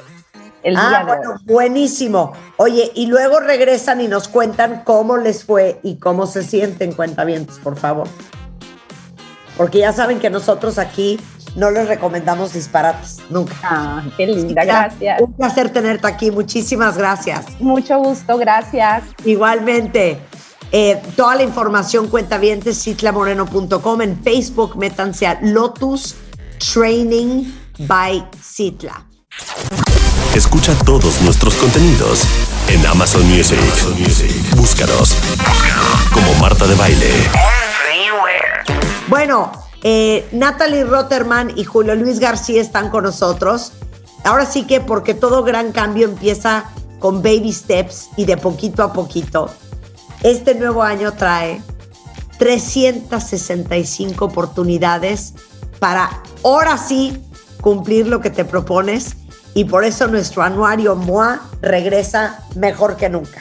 Ahora sí, ahora sí. ¡Bravo! Es una gran emoción. Totalmente. Oigan, y ahorita que, que estábamos escuchando a tu especialista anterior, Marta, la verdad es que creo que este anuario, que ya es una franquicia de MOA muy conocida y muy querida por la cuenta que es el anuario del Ahora sí, el anuario 2021, es un anuario lleno de amor, lleno de amor propio, porque ante los años tan perros que nos ha tocado vivir en este 2020 y en este 2021, decíamos, a ver, para todos los que han estado o hemos estado pensando en grandes cambios que necesita nuestra vida, en ahora sí comprarte la casa, en ahora sí cambiar el coche, en ahora sí terminar la maestría, terminar la tesis, ahorrar en el banco, leer los de 52 libros en un año y que nos quedamos así mirándonos la uñita y pellizcándonos la mano, porque evidentemente no se logró nada. Decíamos, ¿cómo La se- única que se pellizca la uña es Rebeca. Y tú también. Ah, la uña, Así de, no, no ahorré, ahora sí tampoco esto, tampoco el otro. No, la verdad es que justo pensábamos en esta ciencia o en esto de los microhábitos y cómo estos pasos pequeñitos y bebés y llenos de amor y llenos como de, pues un poco de consideración hacia nosotros mismos, son verdaderamente poderosos para lograr y potencializar esos cambios que todos, que todo mundo pensamos y estamos con la energía de hacerlo en enero, pero que por ahí de marzo ya se nos olvidó. Claro. Y te digo una cosa también, Marta, ¿qué tal reíamos cuando decíamos como, si no, voy a aprovechar la pandemia para aprender a cocinar? no, es que ahora sí ya voy a hacer. Y entonces el hora sí, el hora sí, el hora sí, ya se nos acabó prácticamente, no digo que nos dejemos de cuidar, pero ya se nos acabó el encerrón por Mm. completo. Ya se nos acabó otro año, ya se nos acabó y no nos hagamos, no nos hagamos. O sea, no, el que no, no quiere cambiar, no cambia. Pero el que sí quiere cambiar y nomás no puede, nosotros encontramos principalmente en Revista MOA, les pusimos un artículo de, eh, mm, basado en el libro de James Clear de hábitos atómicos, que habla justamente de que no solo necesitas 21 días, porque también eso, intentas algo 21 días, no se, que, no se te quedó pegado, lo sueltas. Y la verdad es que aquí dice que necesitas entre 18 y 254 días para realmente o deshacerte de un mal hábito o agarrar otro bueno. Yo, Ya yo- depende yo de- siento que es como toda una vida. ahí depende de tu necedad y de tus ganas de cambiar, A obviamente. ver, pero, bueno. pero yo les quiero preguntar, Nat, Rebeca, Marta, ¿qué no lograron este año? ¿Qué querían? ¿Qué no hicieron? Digo, Pues de entrada seguimos fumando, qué mal. Sí, de entrada, de Ni entrada. oye, ni el espanto del COVID nos sacó ese vicio. Exacto. Yo le decía ¿Qué a no logramos este año? Bueno, hay cositas ahí. de fumar. Sí, pero por ejemplo, eh, yo sí logré por lo menos un cambio de, de, de actitud, ¿sabes? Como de, de revelarme un poco más, más, escuchar más a la gente, no escuchaba, ¿sabes? Entonces, ese tipo de cosas como más internas y de personalidad, creo que sí lo logré. No logré ahorrar, ¿Sabes no logré No. ahorrar, ¿no? ¿Sabes no qué? Yo, qué pena, y me voy a confesar aquí porque como dice Marta, no nos venimos a mentir jamás. Claro. Qué pena yo llegar a este grado de ser tan permisiva conmigo, pero literal nomás me dije, toma agua. Este año nomás toma agua, por favor. Toma agua. Claro. Es ¿Qué más, creen? A ver, confiésenos con el Sí. hashtag Sí. gatito, ahora sí. Ahora sí no cumplí. No, yo digo No, que un- ahora sí. otra vez, No, ahora sí. Ver, Ahora sí. Con Ahora sí, Ahora sí. Exacto. No, Ahora sí que- o más bien, ya tienen toda la razón. Es gatito. otra vez no cumplí, ta, ta, ta, ta. Oh, no, cumplí, no cumplí. Ah, bueno. ¿Sabes qué? Sin hashtag, me da igual. No, Yo digo que- que ya para adelante, güey. ¿Qué Ya iban a cumplir el año pasado? O sea, este año, este año, Ajá, que ajá. no hicieron. No, entonces sí, gatito, ahora sí, para rastrearlo. Ahora sí es sin H, es O-R-A, sí, ahora sí, así Ya, como suena. Gatito, ahora sí. Este año yo iba y no hice. Oye, nada más la advertencia, escriban bien. Ahora sí es O-R-A-S-I. No empiecen a inventar con no sus existe la- no, no existe la letra R. Es O-R-A. Bueno, O-R-A. Muy bien. A, A ver, ver. yo debo confesar, le decía a Natalie, a mí, a ver, A la- Yo sí. decir ere es, es de señor mayor, ¿eh? O sea, Eres ¿sabes como prepri. ponerle, ponerle una ere. Eso es de mi abuela. es que es una, R es dos, pero bueno. No, Oigan, no, no, yo ver. no digo, espérame, espérame, momento, momento. Yo no digo, deletréame tu nombre, sí, R-E-B-E, Erebeca, Erebeca. Muy bien, muy bien. Ok, ok, dado pues, dado pues. Oiga, no, a ver, yo por ejemplo le decía a Natalie que confesaba que yo tenía la misión de leer 12 libros en este año, me quedé como en cuatro.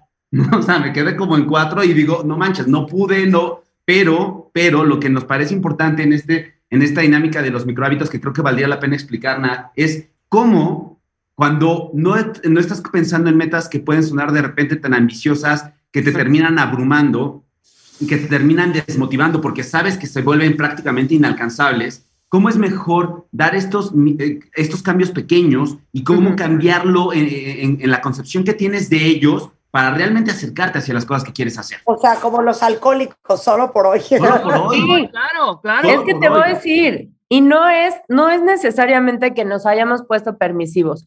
Lo que hicimos fue ponernos realistas.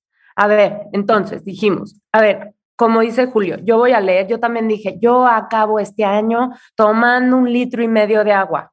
Por supuesto, ya al sexto vaso, náuseas, y hoy les tomo medio vaso de agua por día en promedio. Entonces, no, no jalo. Pero bueno, entonces los micro hábitos si se ponen a pensar, que esta es una cuenta que hicimos nosotros, por ejemplo, si tú lees 10 páginas al día, 10 páginas al día, no te puedes ir a dormir sin leer esas 10 páginas. Es nada, que es nada, es algo Pues súper alcanzable. No es nada. Que resulta 12 libros al año. En promedio son 12 libros al año de 300 páginas. Entonces, ¿qué quiere decir? Que es un micro hábito. Literalmente no es decir, voy a leer 12, pa- 12 libros este año. Voy a leer 10 algo páginas al día. cañón, claro, te digo algo más cañón, Natalie. O sea, ok, sí, esos 10 minutos de lectura. ¿Tú sabes cuánto puedes lograr en un mes? 10 minutos de caminar, caminar, 10 caminar. Un mes de caminar 10 minutitos diarios, Literal. bajas hasta 4, 5 kilos.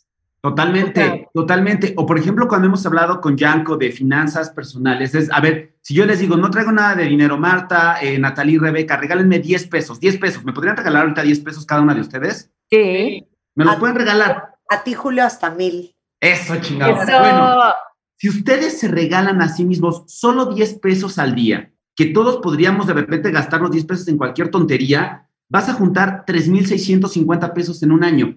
Entonces, cuando la gente dice, voy a ahorrar, pensamos en cifras millonarias, que dices, son para que me alcance para irme de viaje a Europa o, o- o comprar un coche, bla, bla, bla. Y de verdad pensar 10 pesos diarios que no me van a modificar, no me van a hacer más pobre, no van a hacer que yo tenga que modificar mi ritmo de vida de manera drástica, ni mucho menos, son 3.650 pesos en un año. A nadie de nosotros nos cae mal que alguien venga y te diga, toma, aquí tienes 3.650 pesos. Ya ahí si lo vas multiplicando por 20, por 30, por 50, de acuerdo a las posibilidades de cada quien, lo vas logrando. Pero es esta concepción diferente de cómo lo vamos estructurando para hacerlo y para darle un seguimiento de, de, de- de poder lograr las cosas. Y además esto, si le sumamos, Nat, eh, eh, el potencial y cómo, cómo te motiva, el ver que vas logrando cosas que quieres, es algo que yo hice, por ejemplo, este año con el ejercicio. No, o sea, porque antes me daba como un rollo de solamente hacerlo siete días a la semana o seis días a la Ya semana, un pesado con el ejercicio, ya me- te odio. pero lo he logrado porque tu fui por un Instagram, cambio. o sea, es- me, da un, ¿viste me, cómo, da, Julio? me da un coraje. me lo fui estructurando de hacer tres días a la semana. Las primeras semanas, eh, los primeros meses del año dije, tengo que hacerlo tres días a la semana. Y tres días a la semana sí es algo alcanzable. Claro, claro. Porque de repente decía, hoy tengo flojera, hoy no voy, pero tengo que lograr tres días a la semana. Ahorita estoy yendo cinco y la verdad es que sí ya estoy viendo resultados y es, Es algo que, que, es que les voy a decir una cosa. Muchos de ustedes han de ser como yo. Yo o hago seis días a la semana, dos horas, o no hago No nada. haces. Es que te voy a decir, y nos podríamos quedar aquí horas, Marta, porque yo platiqué, platicaba con un psicólogo que me estaba explicando todo el perfeccionismo y para nada me voy a desviar del tema, pero literal me decía, tú sufres de perfeccionismo y con lo lejos que estoy de ser perfecta, soy de esas personas como tú, Marta, que si yo digo, me levanto, ah, no vas a hacer una hora y media de ejercicio hasta que sudes y estés ensopada y te tal, ¿para qué te levantas? ¿Para Claro. qué lo haces? Ah, no, si no vas a hacer una hora, no te eches los 20 minutitos, no hagas las cosas a medias. Y ese es el discurso que me invento para no hacer los para 20 no hacerlo. minutitos Y yo les no puedo hacer- decir, yo llevo 20 años de mi vida tratando, y estoy entrecomillando, tratando de hacer ejercicio. Y entonces me aventaba temporadas de ir seis días a la semana, me aventaba un mes, mes y medio, lo dejaba cuatro meses, me dejaba ir con la comida porque dije, bueno, pues ya entrené un rato y nunca logré resultados. Ahorita para, estoy todavía lejos de lograr lo que quiero, pero es la primera vez en mi vida que veo que voy logrando cosas y voy logrando cosas con esto de solo tres días a la semana, solo tres días a la semana. Ay, pues qué padre, Julio. Adelante por ti, ¿eh? Qué bonito, Julio. ¿Con- con Felicidades. ¿Qué más nos puedes compartir, Julio? Aplausos. Yo voy a hablar, yo voy a hablar por los mortales que estamos aquí y que nos están escuchando, por los mortales, y les voy a platicar qué microhábitos vamos a cambiar Sí. con la no, gente. espérate, nada más quiero leerles a Bere. Dice, ahora sí, ni me levanté temprano, no hice ejercicio, no me dormí temprano, no ahorré, no me fui de viaje, o sea, no hice ni madres este año. es que literal, eso es justo lo que les decimos. A ver, no es permisivos, es realistas. Correcto. Entonces, a ver, Marta, ¿qué más nos cuentan? No, no, no, a No, ver, yo bueno, quiero- aquí estoy impresionada. Alex Ortega es coleccionista, ¿qué será esto? De Homero Simpson. Y Ajá. dice, prometí inventariar mi colección. No hice nada. Y el colmo es que soy contador. Te comprendemos, te comprendemos, Alex. Tomamos tu mano, tomamos tu mano. Dice, yo prometí que iba a pensar en mí y en mi felicidad y tranquilidad, dice Ross, y no lo hice. Eh, ahora sí, solo hice hasta julio ejercicio y de ahí para acá ya se me acabaron las Es ganas. que también nos vamos apagando como velitas. O sea, en enero todos traemos todas las ganas, pero justo con estas propuestas y con estas ideas podemos hacer que dure hasta agosto. Miren, hasta agosto tal vez.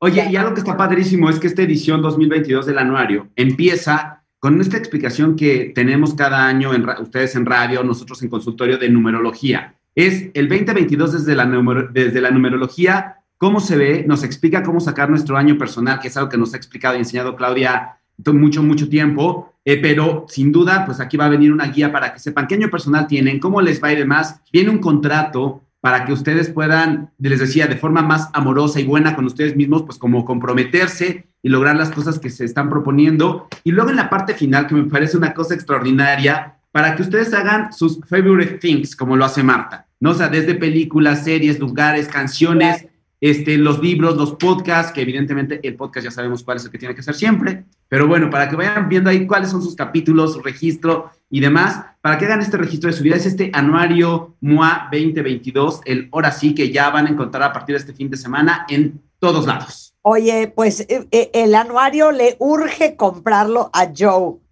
Joe dice, yo me prometí marcar el abdomen y sí lo logré, pero con el pantalón. Entonces, a ver, quiero que todos los que escribieron este fin de semana se vayan a buscar su anuario MA. El anuario MOA tiene una magia muy especial. Todo lo que apunten ahí lo van a lograr. Entonces, créanme lo que les digo. Todo lo que apunten en el anuario MOA lo van a lograr, porque ese es un decreto que estoy dando yo. Punto y se Eso, acabó. Eso. Entonces, ¿dónde pueden comprar su anuario MOA? Está con nuestros amados boceadores, está en Sanborns, en Superama, en Walmart, en todos los puestos de periódicos y de revistas y en todas las tiendas y locales cerrados y por supuesto también en la página de revistamoa.com y la gente que va a estar con nosotros este fin de semana en nuestra Masterclass del domingo, ahí también lo va a poder comprar. Ah, perfecto. Entonces, los que vienen a la masterclass, eh, que vamos a estar eh, Mario Guerra, Tere Díaz, Oscar Soto y yo, dando clases el domingo a las 9 de la mañana arrancamos. Ahí los vemos. Si no tienen su boleto, en revistamoa.com igualmente. Gracias, chicos. Muchas Mar. gracias. Un placer tenerlos acá. Oigan, son exactamente las 11.56 de la mañana. Am, dos alegrías para todos los que dicen que prometí dormirme temprano. Les digo una cosa, dejen de batallar. Métanse melatonina de liberación prolongada, que es una belleza. Es una maravilla. No causa adicción. Te la tomas 20 minutos antes de dormir y vas a descansar divino, vas a dormir 8 horas, te vas a despertar de buen humor, descansado, con energía. De verdad, es un ciclo vicioso no dormir bien. Entonces, somos fans de la melatonina, pero la de liberación prolongada, que no es igual. Entonces, eh, la marca es Chronocaps. Una, una en la noche, 20 minutos antes de dormirte y se acuerdan de mí que van a descansar como reyes y como reinas. Y luego, otra felicidad para todos los que son alérgicos a la proteína del trigo, la albumina, la globulina, la, la gliadina y el gluten. Este, acuérdense que a muchos no nos cae bien o se nos distiende el estómago. Eh, para muchos, de verdad, eh, el trigo no es lo nuestro. Entonces, si ustedes quieren comer pan divino, pero libre de gluten, pan Gabriel es una delicia. Tienen panes, donas, biscuits, galletas, pan blanco. Pueden comerlo todos los que tienen alergias e intolerancias y todos los que se cuidan, porque este no tienen nada de harina de trigo, todo es con harina de papa, una delicia de verdad. Pan Gabriel está en la Ciudad de México, en el Estado de México, en Nuevo León, Jalisco, Coahuila y Querétaro. Tienen más de 150 distribuidores a nivel nacional y también pueden entrar a su cuenta de Instagram que es arroba pangabrielmx y ya saben que los primeros 10 cuentavientes que lleguen a cualquier sucursal de Pan Gabriel les van a dar 300 pesos más en la compra de 300 pesos. O sea, es un 2 por 1. Ustedes nada más digan que son cuentavientes de Marta de Baile y se los van a regalar. Y háganme caso. Yo estoy obsesionada con los biscuits de Pan Gabriel. Gabriel, ¿me mandas biscuits, por favor? Necesito. Es una delicia. Juan, mi marido, ama los roles de canela y la felicidad de que no está hecho con trigo. Entonces, si alguien ocupa, Pan Gabriel MX en Instagram. Eh, con esto hacemos una pausa regresando. Mario Guerres en the house. ¿Y saben de qué vamos a hablar? ¿Quién de ustedes está resignado en su relación? Que a lo mejor no lo sabe, pero está resignado. De eso vamos a hablar, regresar, no se vayan. Marta de Baile Everywhere.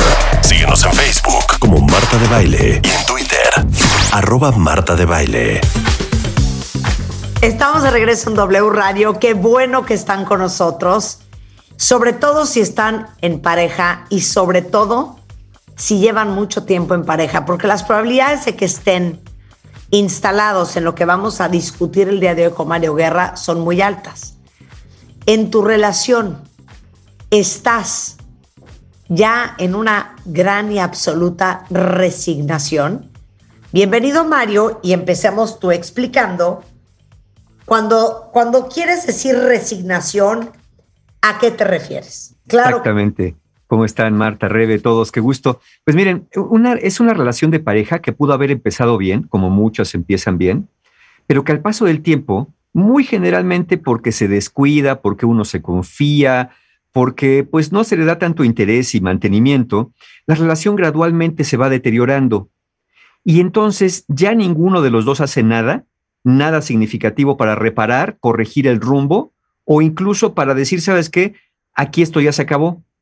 En este tipo de relaciones, eh, lo que pasa es que en apariencia no son tan malas como para marcharse, pero a la vez no alcanzan realmente para ser pleno y feliz, al menos en lo, en lo que tiene que ver con la relación de pareja. Entonces hay un estancamiento.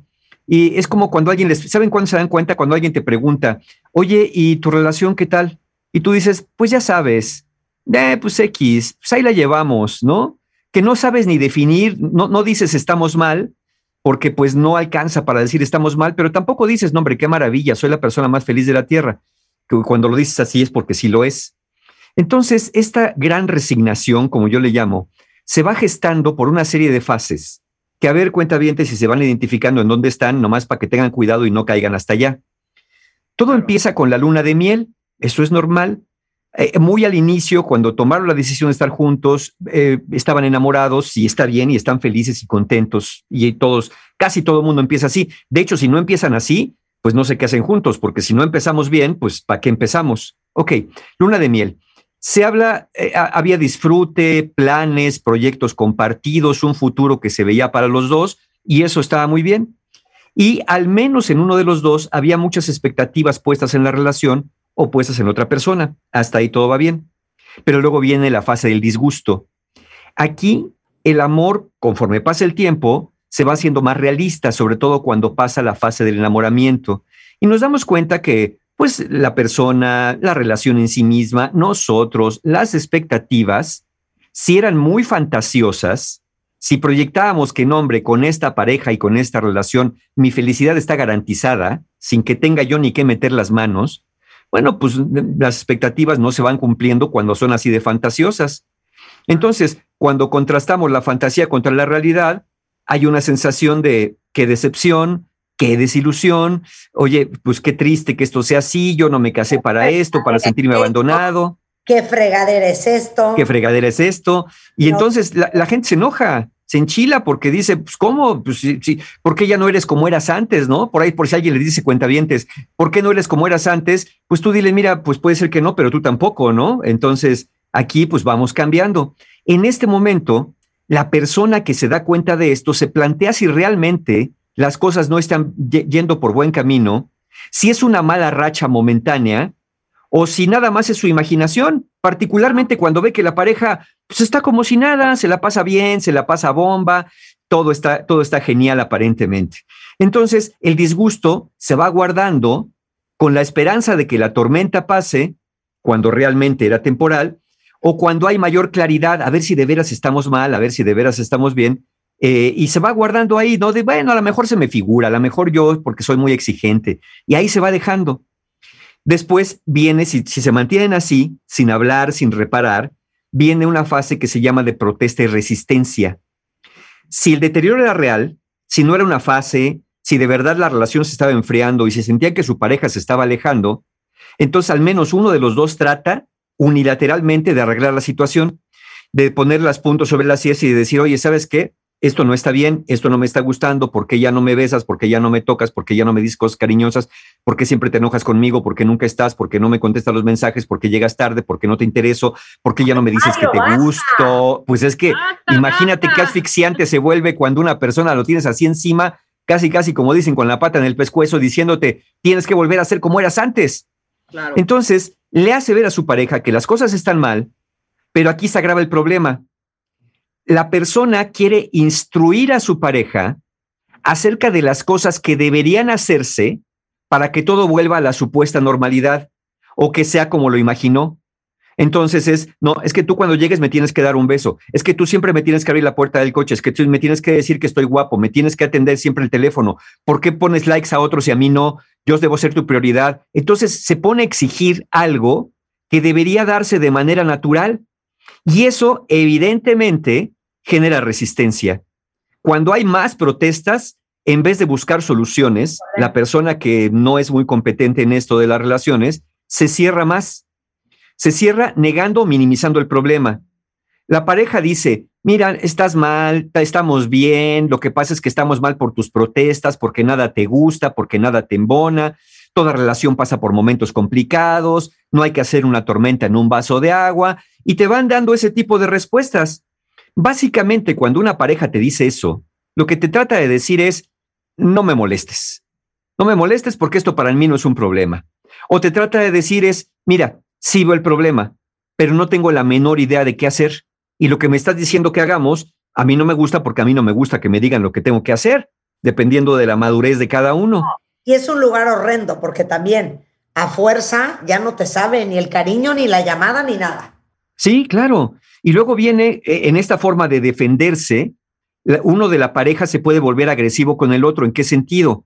Bueno, acusas a la pareja de que nada más ve lo negativo, de que es pesimista, de que ustedes están mal por su culpa, de que son las quejas. Este, te- cuando te dicen, ¿sabes cuál es el problema, Soledad? ¿Sabes cuál es el problema, Manuel? Que tú no sabes ser feliz. Porque yo estoy muy bien. El problema debe ser tú. Tú siempre le encuentras un pero a las cosas. Pero espérame. Y, luego peor cuando le dicen, es que ese es el, el del problema eres tú, ese no es mi problema. ¿Qué creen? Que aunque tuvieran razón, el problema es de los dos, porque están metidos en una relación. Entonces, cuando menos debería interesarles lo que su pareja está sintiendo. Y luego viene la reactancia. Como al que alguien le diga lo que tiene que hacer no le gusta y lo ve como una, una invasión a su privacidad, a su capacidad de decidir, entonces hace lo contrario o no hace lo que su pareja le sugiere. Ah, me está diciendo que le tengo que contestar los mensajes. Yo no soy su gato. Yo le voy a contestar cuando a mí me dé la gana. ¿no? Entonces, cuando dices, Mario. pues sí, pero si se los contestara, si me lo está pidiendo y eso va a ayudarnos a fluir mejor, pues se los contesto. Ah, no, pero como dicen, me monto en mi macho y hago exactamente lo contrario para que vea que para que vea que a mí nadie me manda. Esa inmadurez llega a pasar.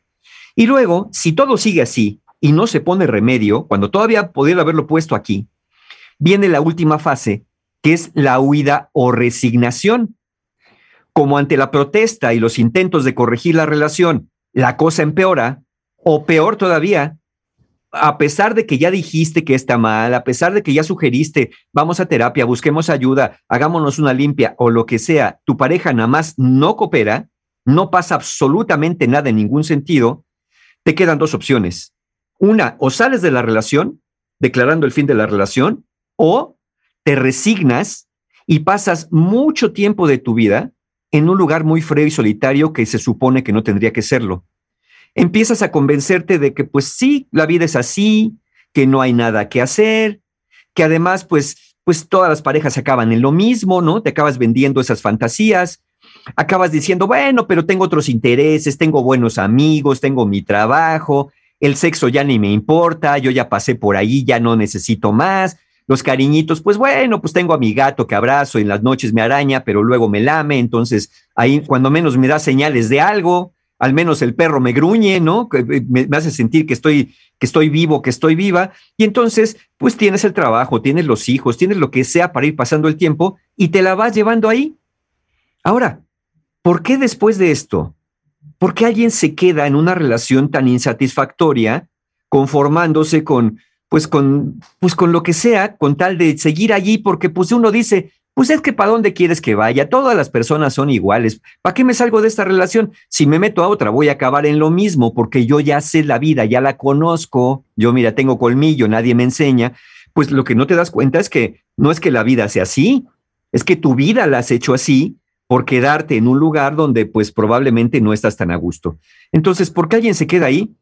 Ajá. Pues porque la relación no es tan mala como para irse. Es que esto que vas a decir ahorita es el horror más grande. Sí. Porque te digo una cosa, cuando no es tan mala, sientes que el no estar contento o el no estar realizado o el no estar eh, feliz y motivado, no es razón suficiente para dejar una relación. O sea, sentimos que para dejar una relación, de veras tienen que haber platos volando, gritos, sombrerazos. Sí. Pero cualquier otra cosa que no sea eso, ay, güey, neta, pa- por eso te vas a divorciar. Sí, no, no es para tanto, ¿no? Claro, claro. Y fíjate, esto nos pasa también hasta con lo personal, por ejemplo, con la salud. ¿Cuántas personas no van a ver al doctor hasta que de plano ya no pueden con el dolor, la hemorragia, el tamaño del chipote que le salió? Lo van posponiendo porque como dice, pues es que funciono así, pues ahí nos quedamos. Hasta que Y ya cuando llegan, la endodoncia. Sí, e- es como cuando llegan conmigo a terapia, Mario, venimos a que nos ayudes a rescatar nuestra relación. No, pues es que hay relaciones que ya no son rescatables porque ya cuando me vienen ya están en el fondo del mar, pues ya que rescatamos, mejor hagamos un museo submarino. Este, entonces, en este caso, como no hay insultos, pero sí hay críticas encubiertas, como no hay peleas, pero a veces hay indiferencia, como no hay violencia, pero ya no hay amor romántico, pues uno dice, pues no hay insulto, no es pelea, no es violencia, ¿para qué me voy? Sí, pero tampoco hay, hay, hay eh, amor, tampoco hay expresiones afectivas.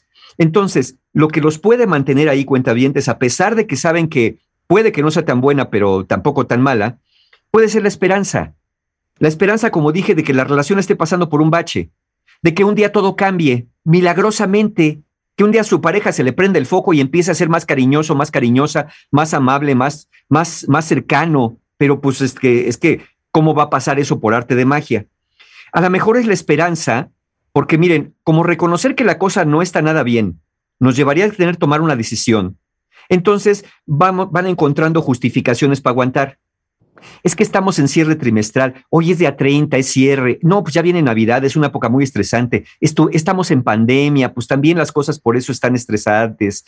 Es que, es que debe ser la crisis de los 30, de los 40, de los 50.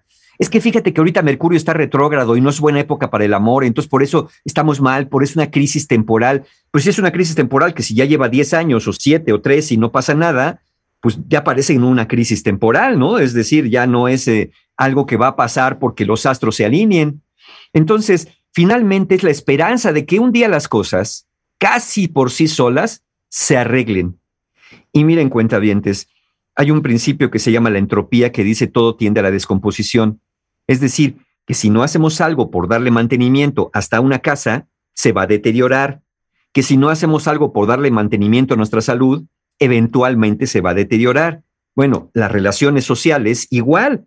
Si no le hablas a un amigo, si no eres cariñoso, si no lo felicitas en su cumpleaños, si nunca te presentas cuando está enfermo, si ni le preguntas si vive o muere, pues no le estás dando mantenimiento a la relación. Esto es igual con la relación de pareja y más intensivo todavía. Una relación necesita mantenimiento. Entonces, si vives de la esperanza, te vas a quedar ahí. Ahora, capaz que lo tuyo no es la esperanza, sino al revés, la desesperanza. En este caso, la persona reconoce que su relación no está nada bien, pero como irse de la relación es igual a soledad, a abandono, es decir, ¿a dónde me voy si nadie me quiere? Cuando menos estoy con la persona que me aguanta o la que yo aguanto.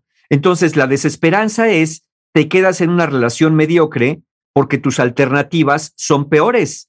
Tus alternativas es quedarte solo, quedarte sola. Y entonces, ¿por qué alguien pasa por esto? Porque hay personas que tienen problemas con la autoestima, con su identidad y no ven un futuro más allá de la relación, ni dentro ni fuera. Entonces, cuando piensas que todas las personas son iguales, que alguien no, que, que naciste, no naciste para el amor, que el destino es culpable de todo, pues te vas quedando ahí. Aquí la desesperanza, cuentavientes, es un combustible básico del que se alimenta la gran resignación. Porque pensando así, pues mira, si ya no hay nada que hacer, pues ya para qué le invierto.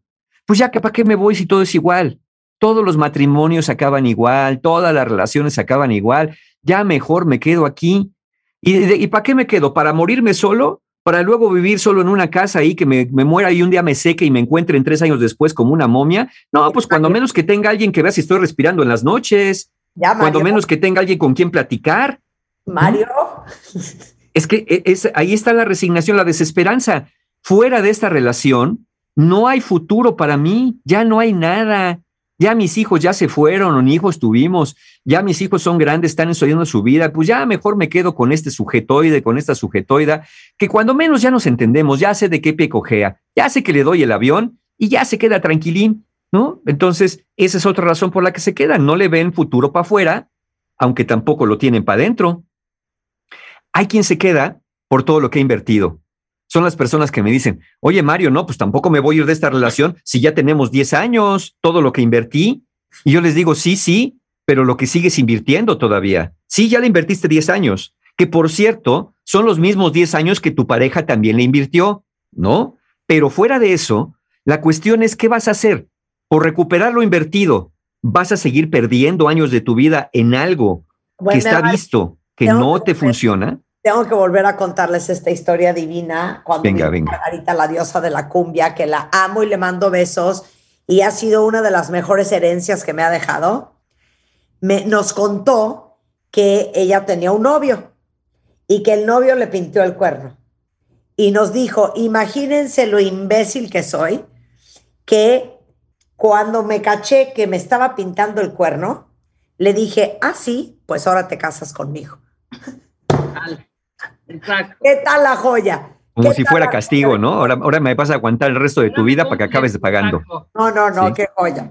Pues hagan, hagan de cuenta, cuentavientes. Y hay quien se queda, ¿por qué creen?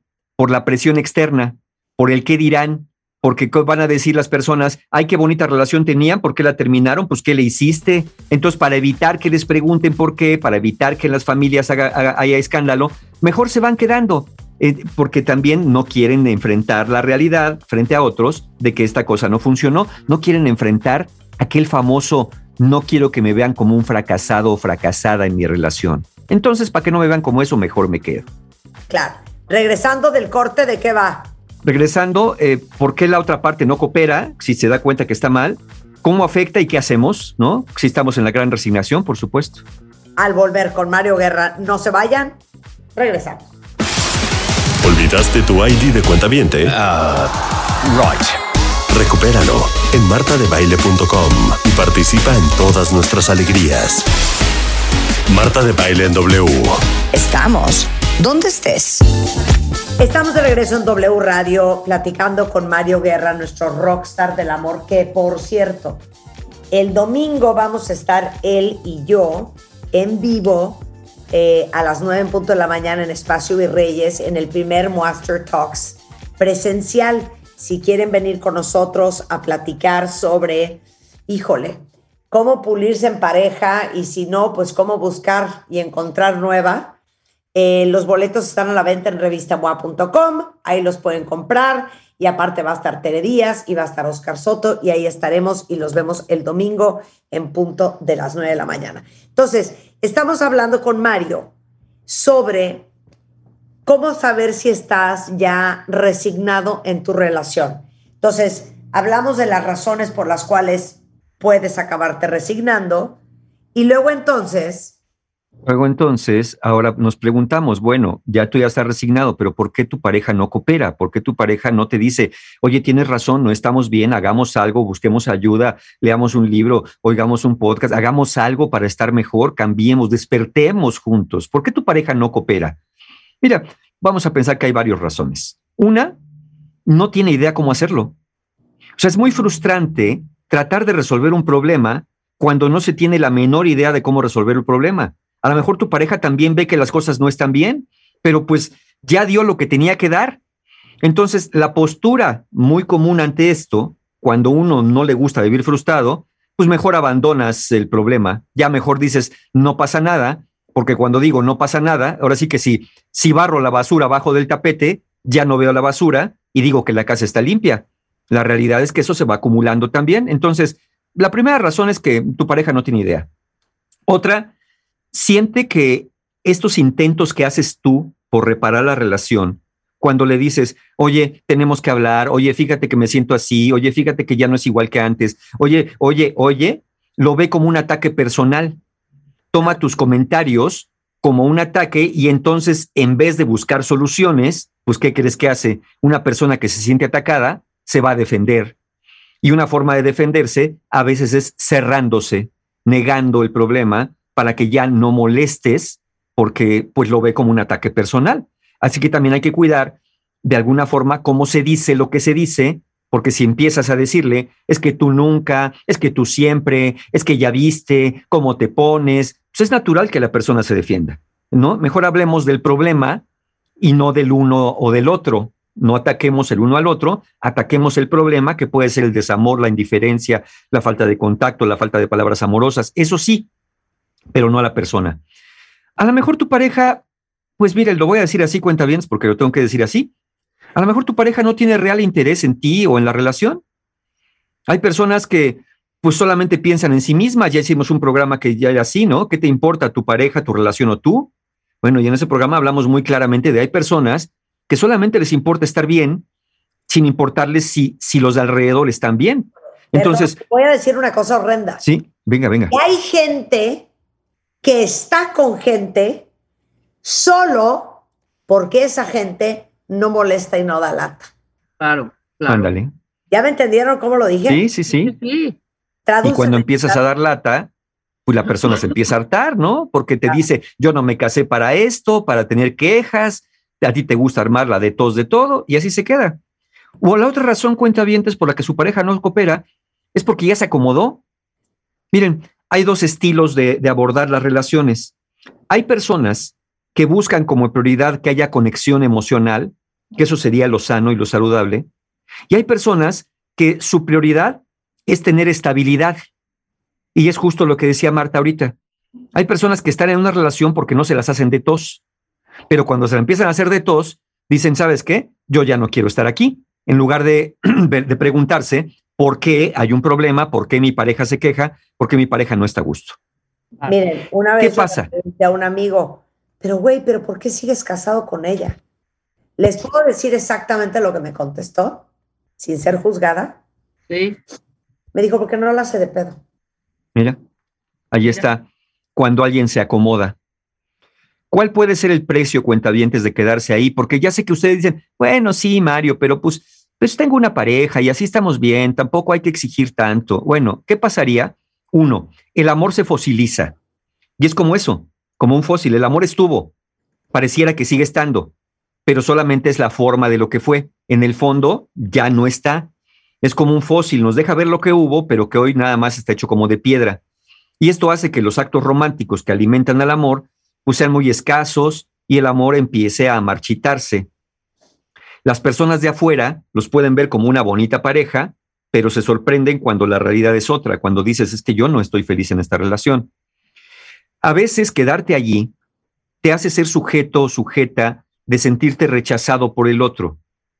El que la relación se enfríe hace que la amabilidad, que las aproximaciones sexuales, que las palabras cariñosas sean actos mecánicos que se hacen por hacerse, como el beso de despedida en la mañana cuando se van a trabajar, cuando el besito antes de dormirse, como el sexo mecánico, como decía una paciente un día, es que sí tengo sexo con mi pareja, pero ya lo hacemos por cumplir, ya no hay ya realmente no estoy con una persona, estoy con al- un algo y yo me siento un algo también, que hacemos algo mecánicamente por cumplir.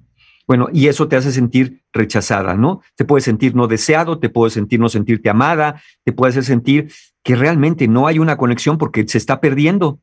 Y la otra, que es quizá la más grave, quedarte mucho tiempo en una relación así, puede de alguna manera en algunas personas provocarles eh, procesos ansiosos o depresivos que a lo mejor por ahí andaban, pero que se hacen manifiestos cuando entras en la desesperación de por qué estamos mal y no hace nada, o en la depresión de, pues es la resignación del vivir una vida así.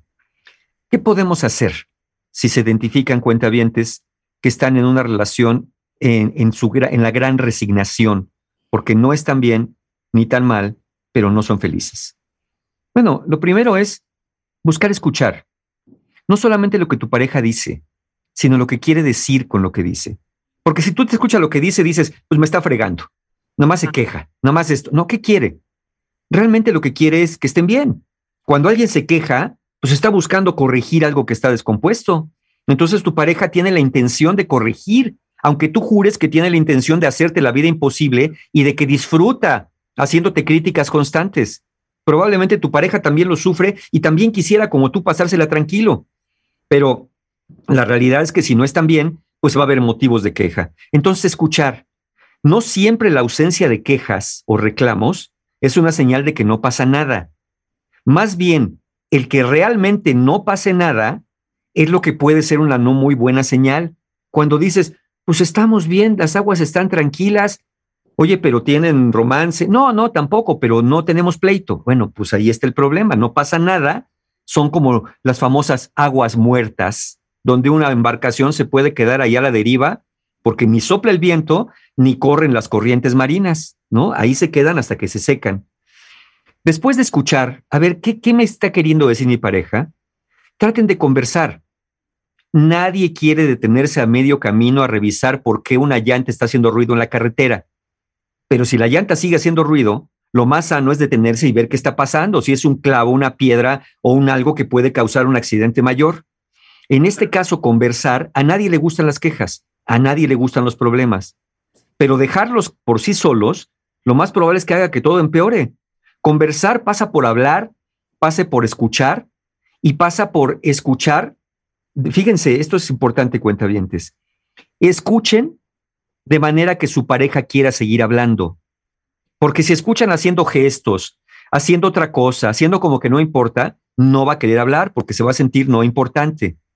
Escuchen de manera que su pareja quiera seguir hablando y hablen de modo que su pareja quiera seguir escuchando.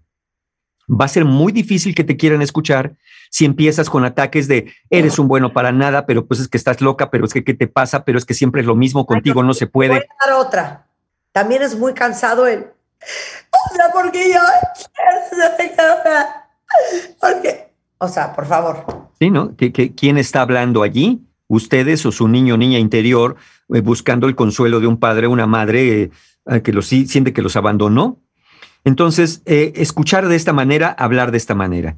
Y luego proponer y llegar a acuerdos.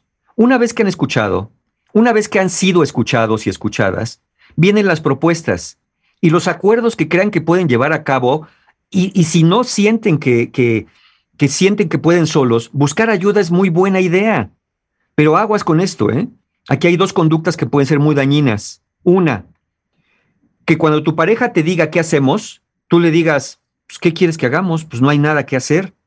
No proponer nada o rechazar las propuestas que tu pareja te hace sin ofrecer alternativas. Tu pareja te dice, oye, no, pues es que vamos a terapia, no, eso no sirve. No, pues le- leamos un libro, no, eso tampoco. Oye, pues hagamos que nos hagan una limpia, no, tampoco. Una constelación, no, tampoco. Pues, ¿qué hacemos? No, no sé. Entonces, si dices no a nada, pues le estás cerrando todas las puertas. Sí, puedes decir, mira, no, yo no creo que esto nos ayude, pero creo que esto otro sí, eso cambia la cosa.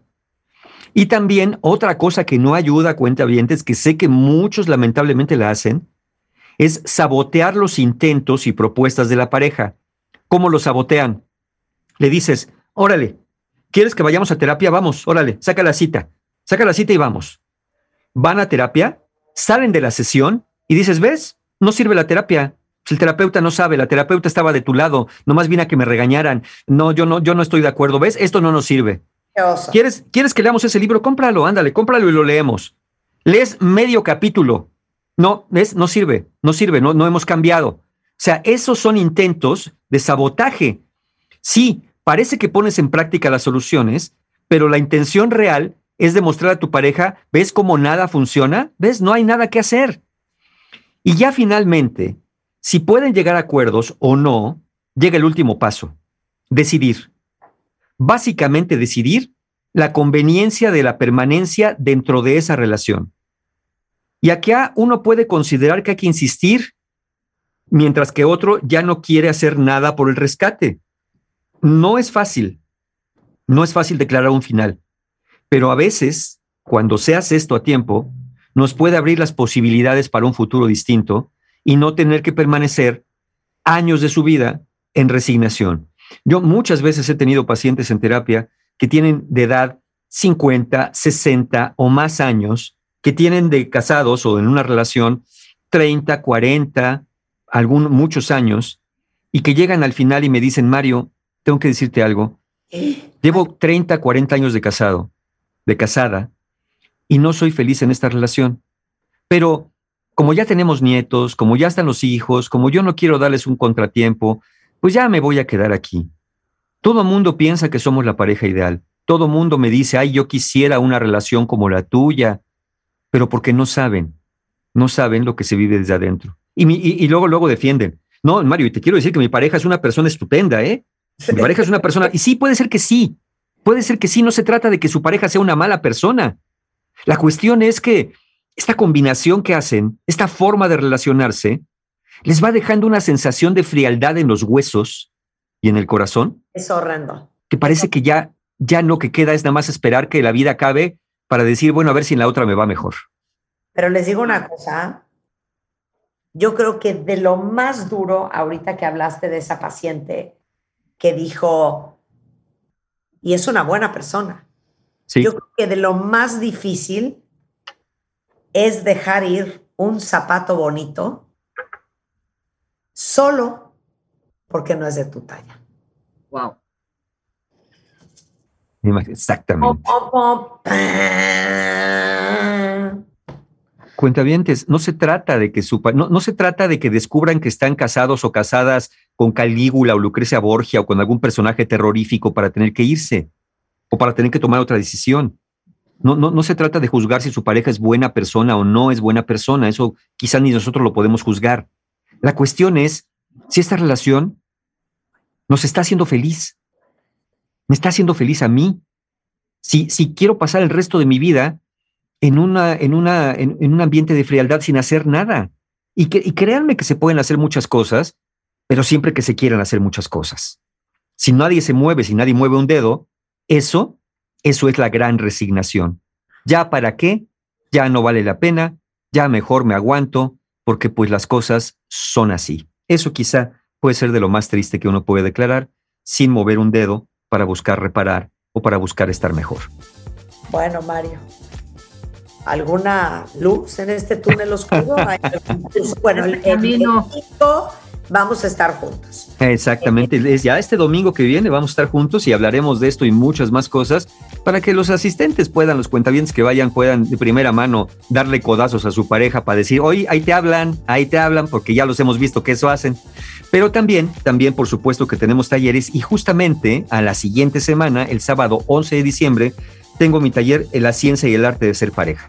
Este taller donde, donde hay muchas oportunidades para conversar y muchas oportunidades para reparar una relación que parece ser que ya se está yendo por la borda, sábado 11 de diciembre. El domingo 12 de diciembre, al día siguiente, mi taller para mujeres, exclusivamente los hombres de tu vida, para que vean cómo está su relación con lo masculino, interno y externo en sus Ay, vidas. importante curso. Porque Qué siempre digo yo, porque siempre digo yo que ni, la- dominancia ni la sumisión son buena idea. Y tiene razón, y tiene razón Marta, ¿no? Finalmente, porque es algo que puede parecerme fundamental el cómo ustedes, en este caso las mujeres, tienen este concepto interno de lo masculino o, eh, eh, o cómo se relacionan con lo masculino. Y cuando digo lo masculino no me refiero necesariamente a las parejas. Está el padre, están los hijos, están los hermanos, están los hombres de su vida, básicamente.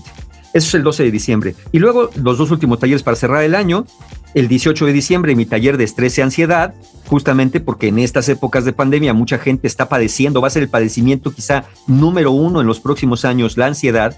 Bueno, tengo mi taller de estrés y ansiedad el 18 y cerramos el año con mi taller favorito cabalísticamente, con lo suelo hacer siempre con el viaje del héroe, el domingo 19 de diciembre. Toda la información, formas de pago, y, y, todas las oportunidades para asistir, bueno, los encuentran siempre, siempre en la página de mis amigos de encuentrohumano.com, porque siempre hay un taller abierto en encuentrohumano.com. Gracias, acá. Nos Muchas vemos, gracias. Nos vemos el domingo, querido. Nos vemos el domingo en vivo y a todo color. A los cuentavientes, los boletos en revistamoa.com. Eh, con esto llegamos al final del programa. Nada más les quiero dar un par de alegrías antes de despedirme, cuentavientes. Eh, ayer hablábamos del cuento de los fuegos y horror ponerse pasta de dientes, limón, mostaza, café, una cuchara caliente. Ya les explicamos que es herpes simple tipo 1 y que aunque solo uno de cada cuatro personas contagiadas con herpes simple tiene síntomas, eh, muchas lo tenemos inactivo.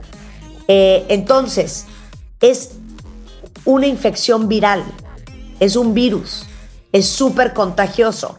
Y el virus, como decíamos ayer con Brenda, no se va con el limón, el virus no se va con una cuchara caliente, sí se va con un antiviral.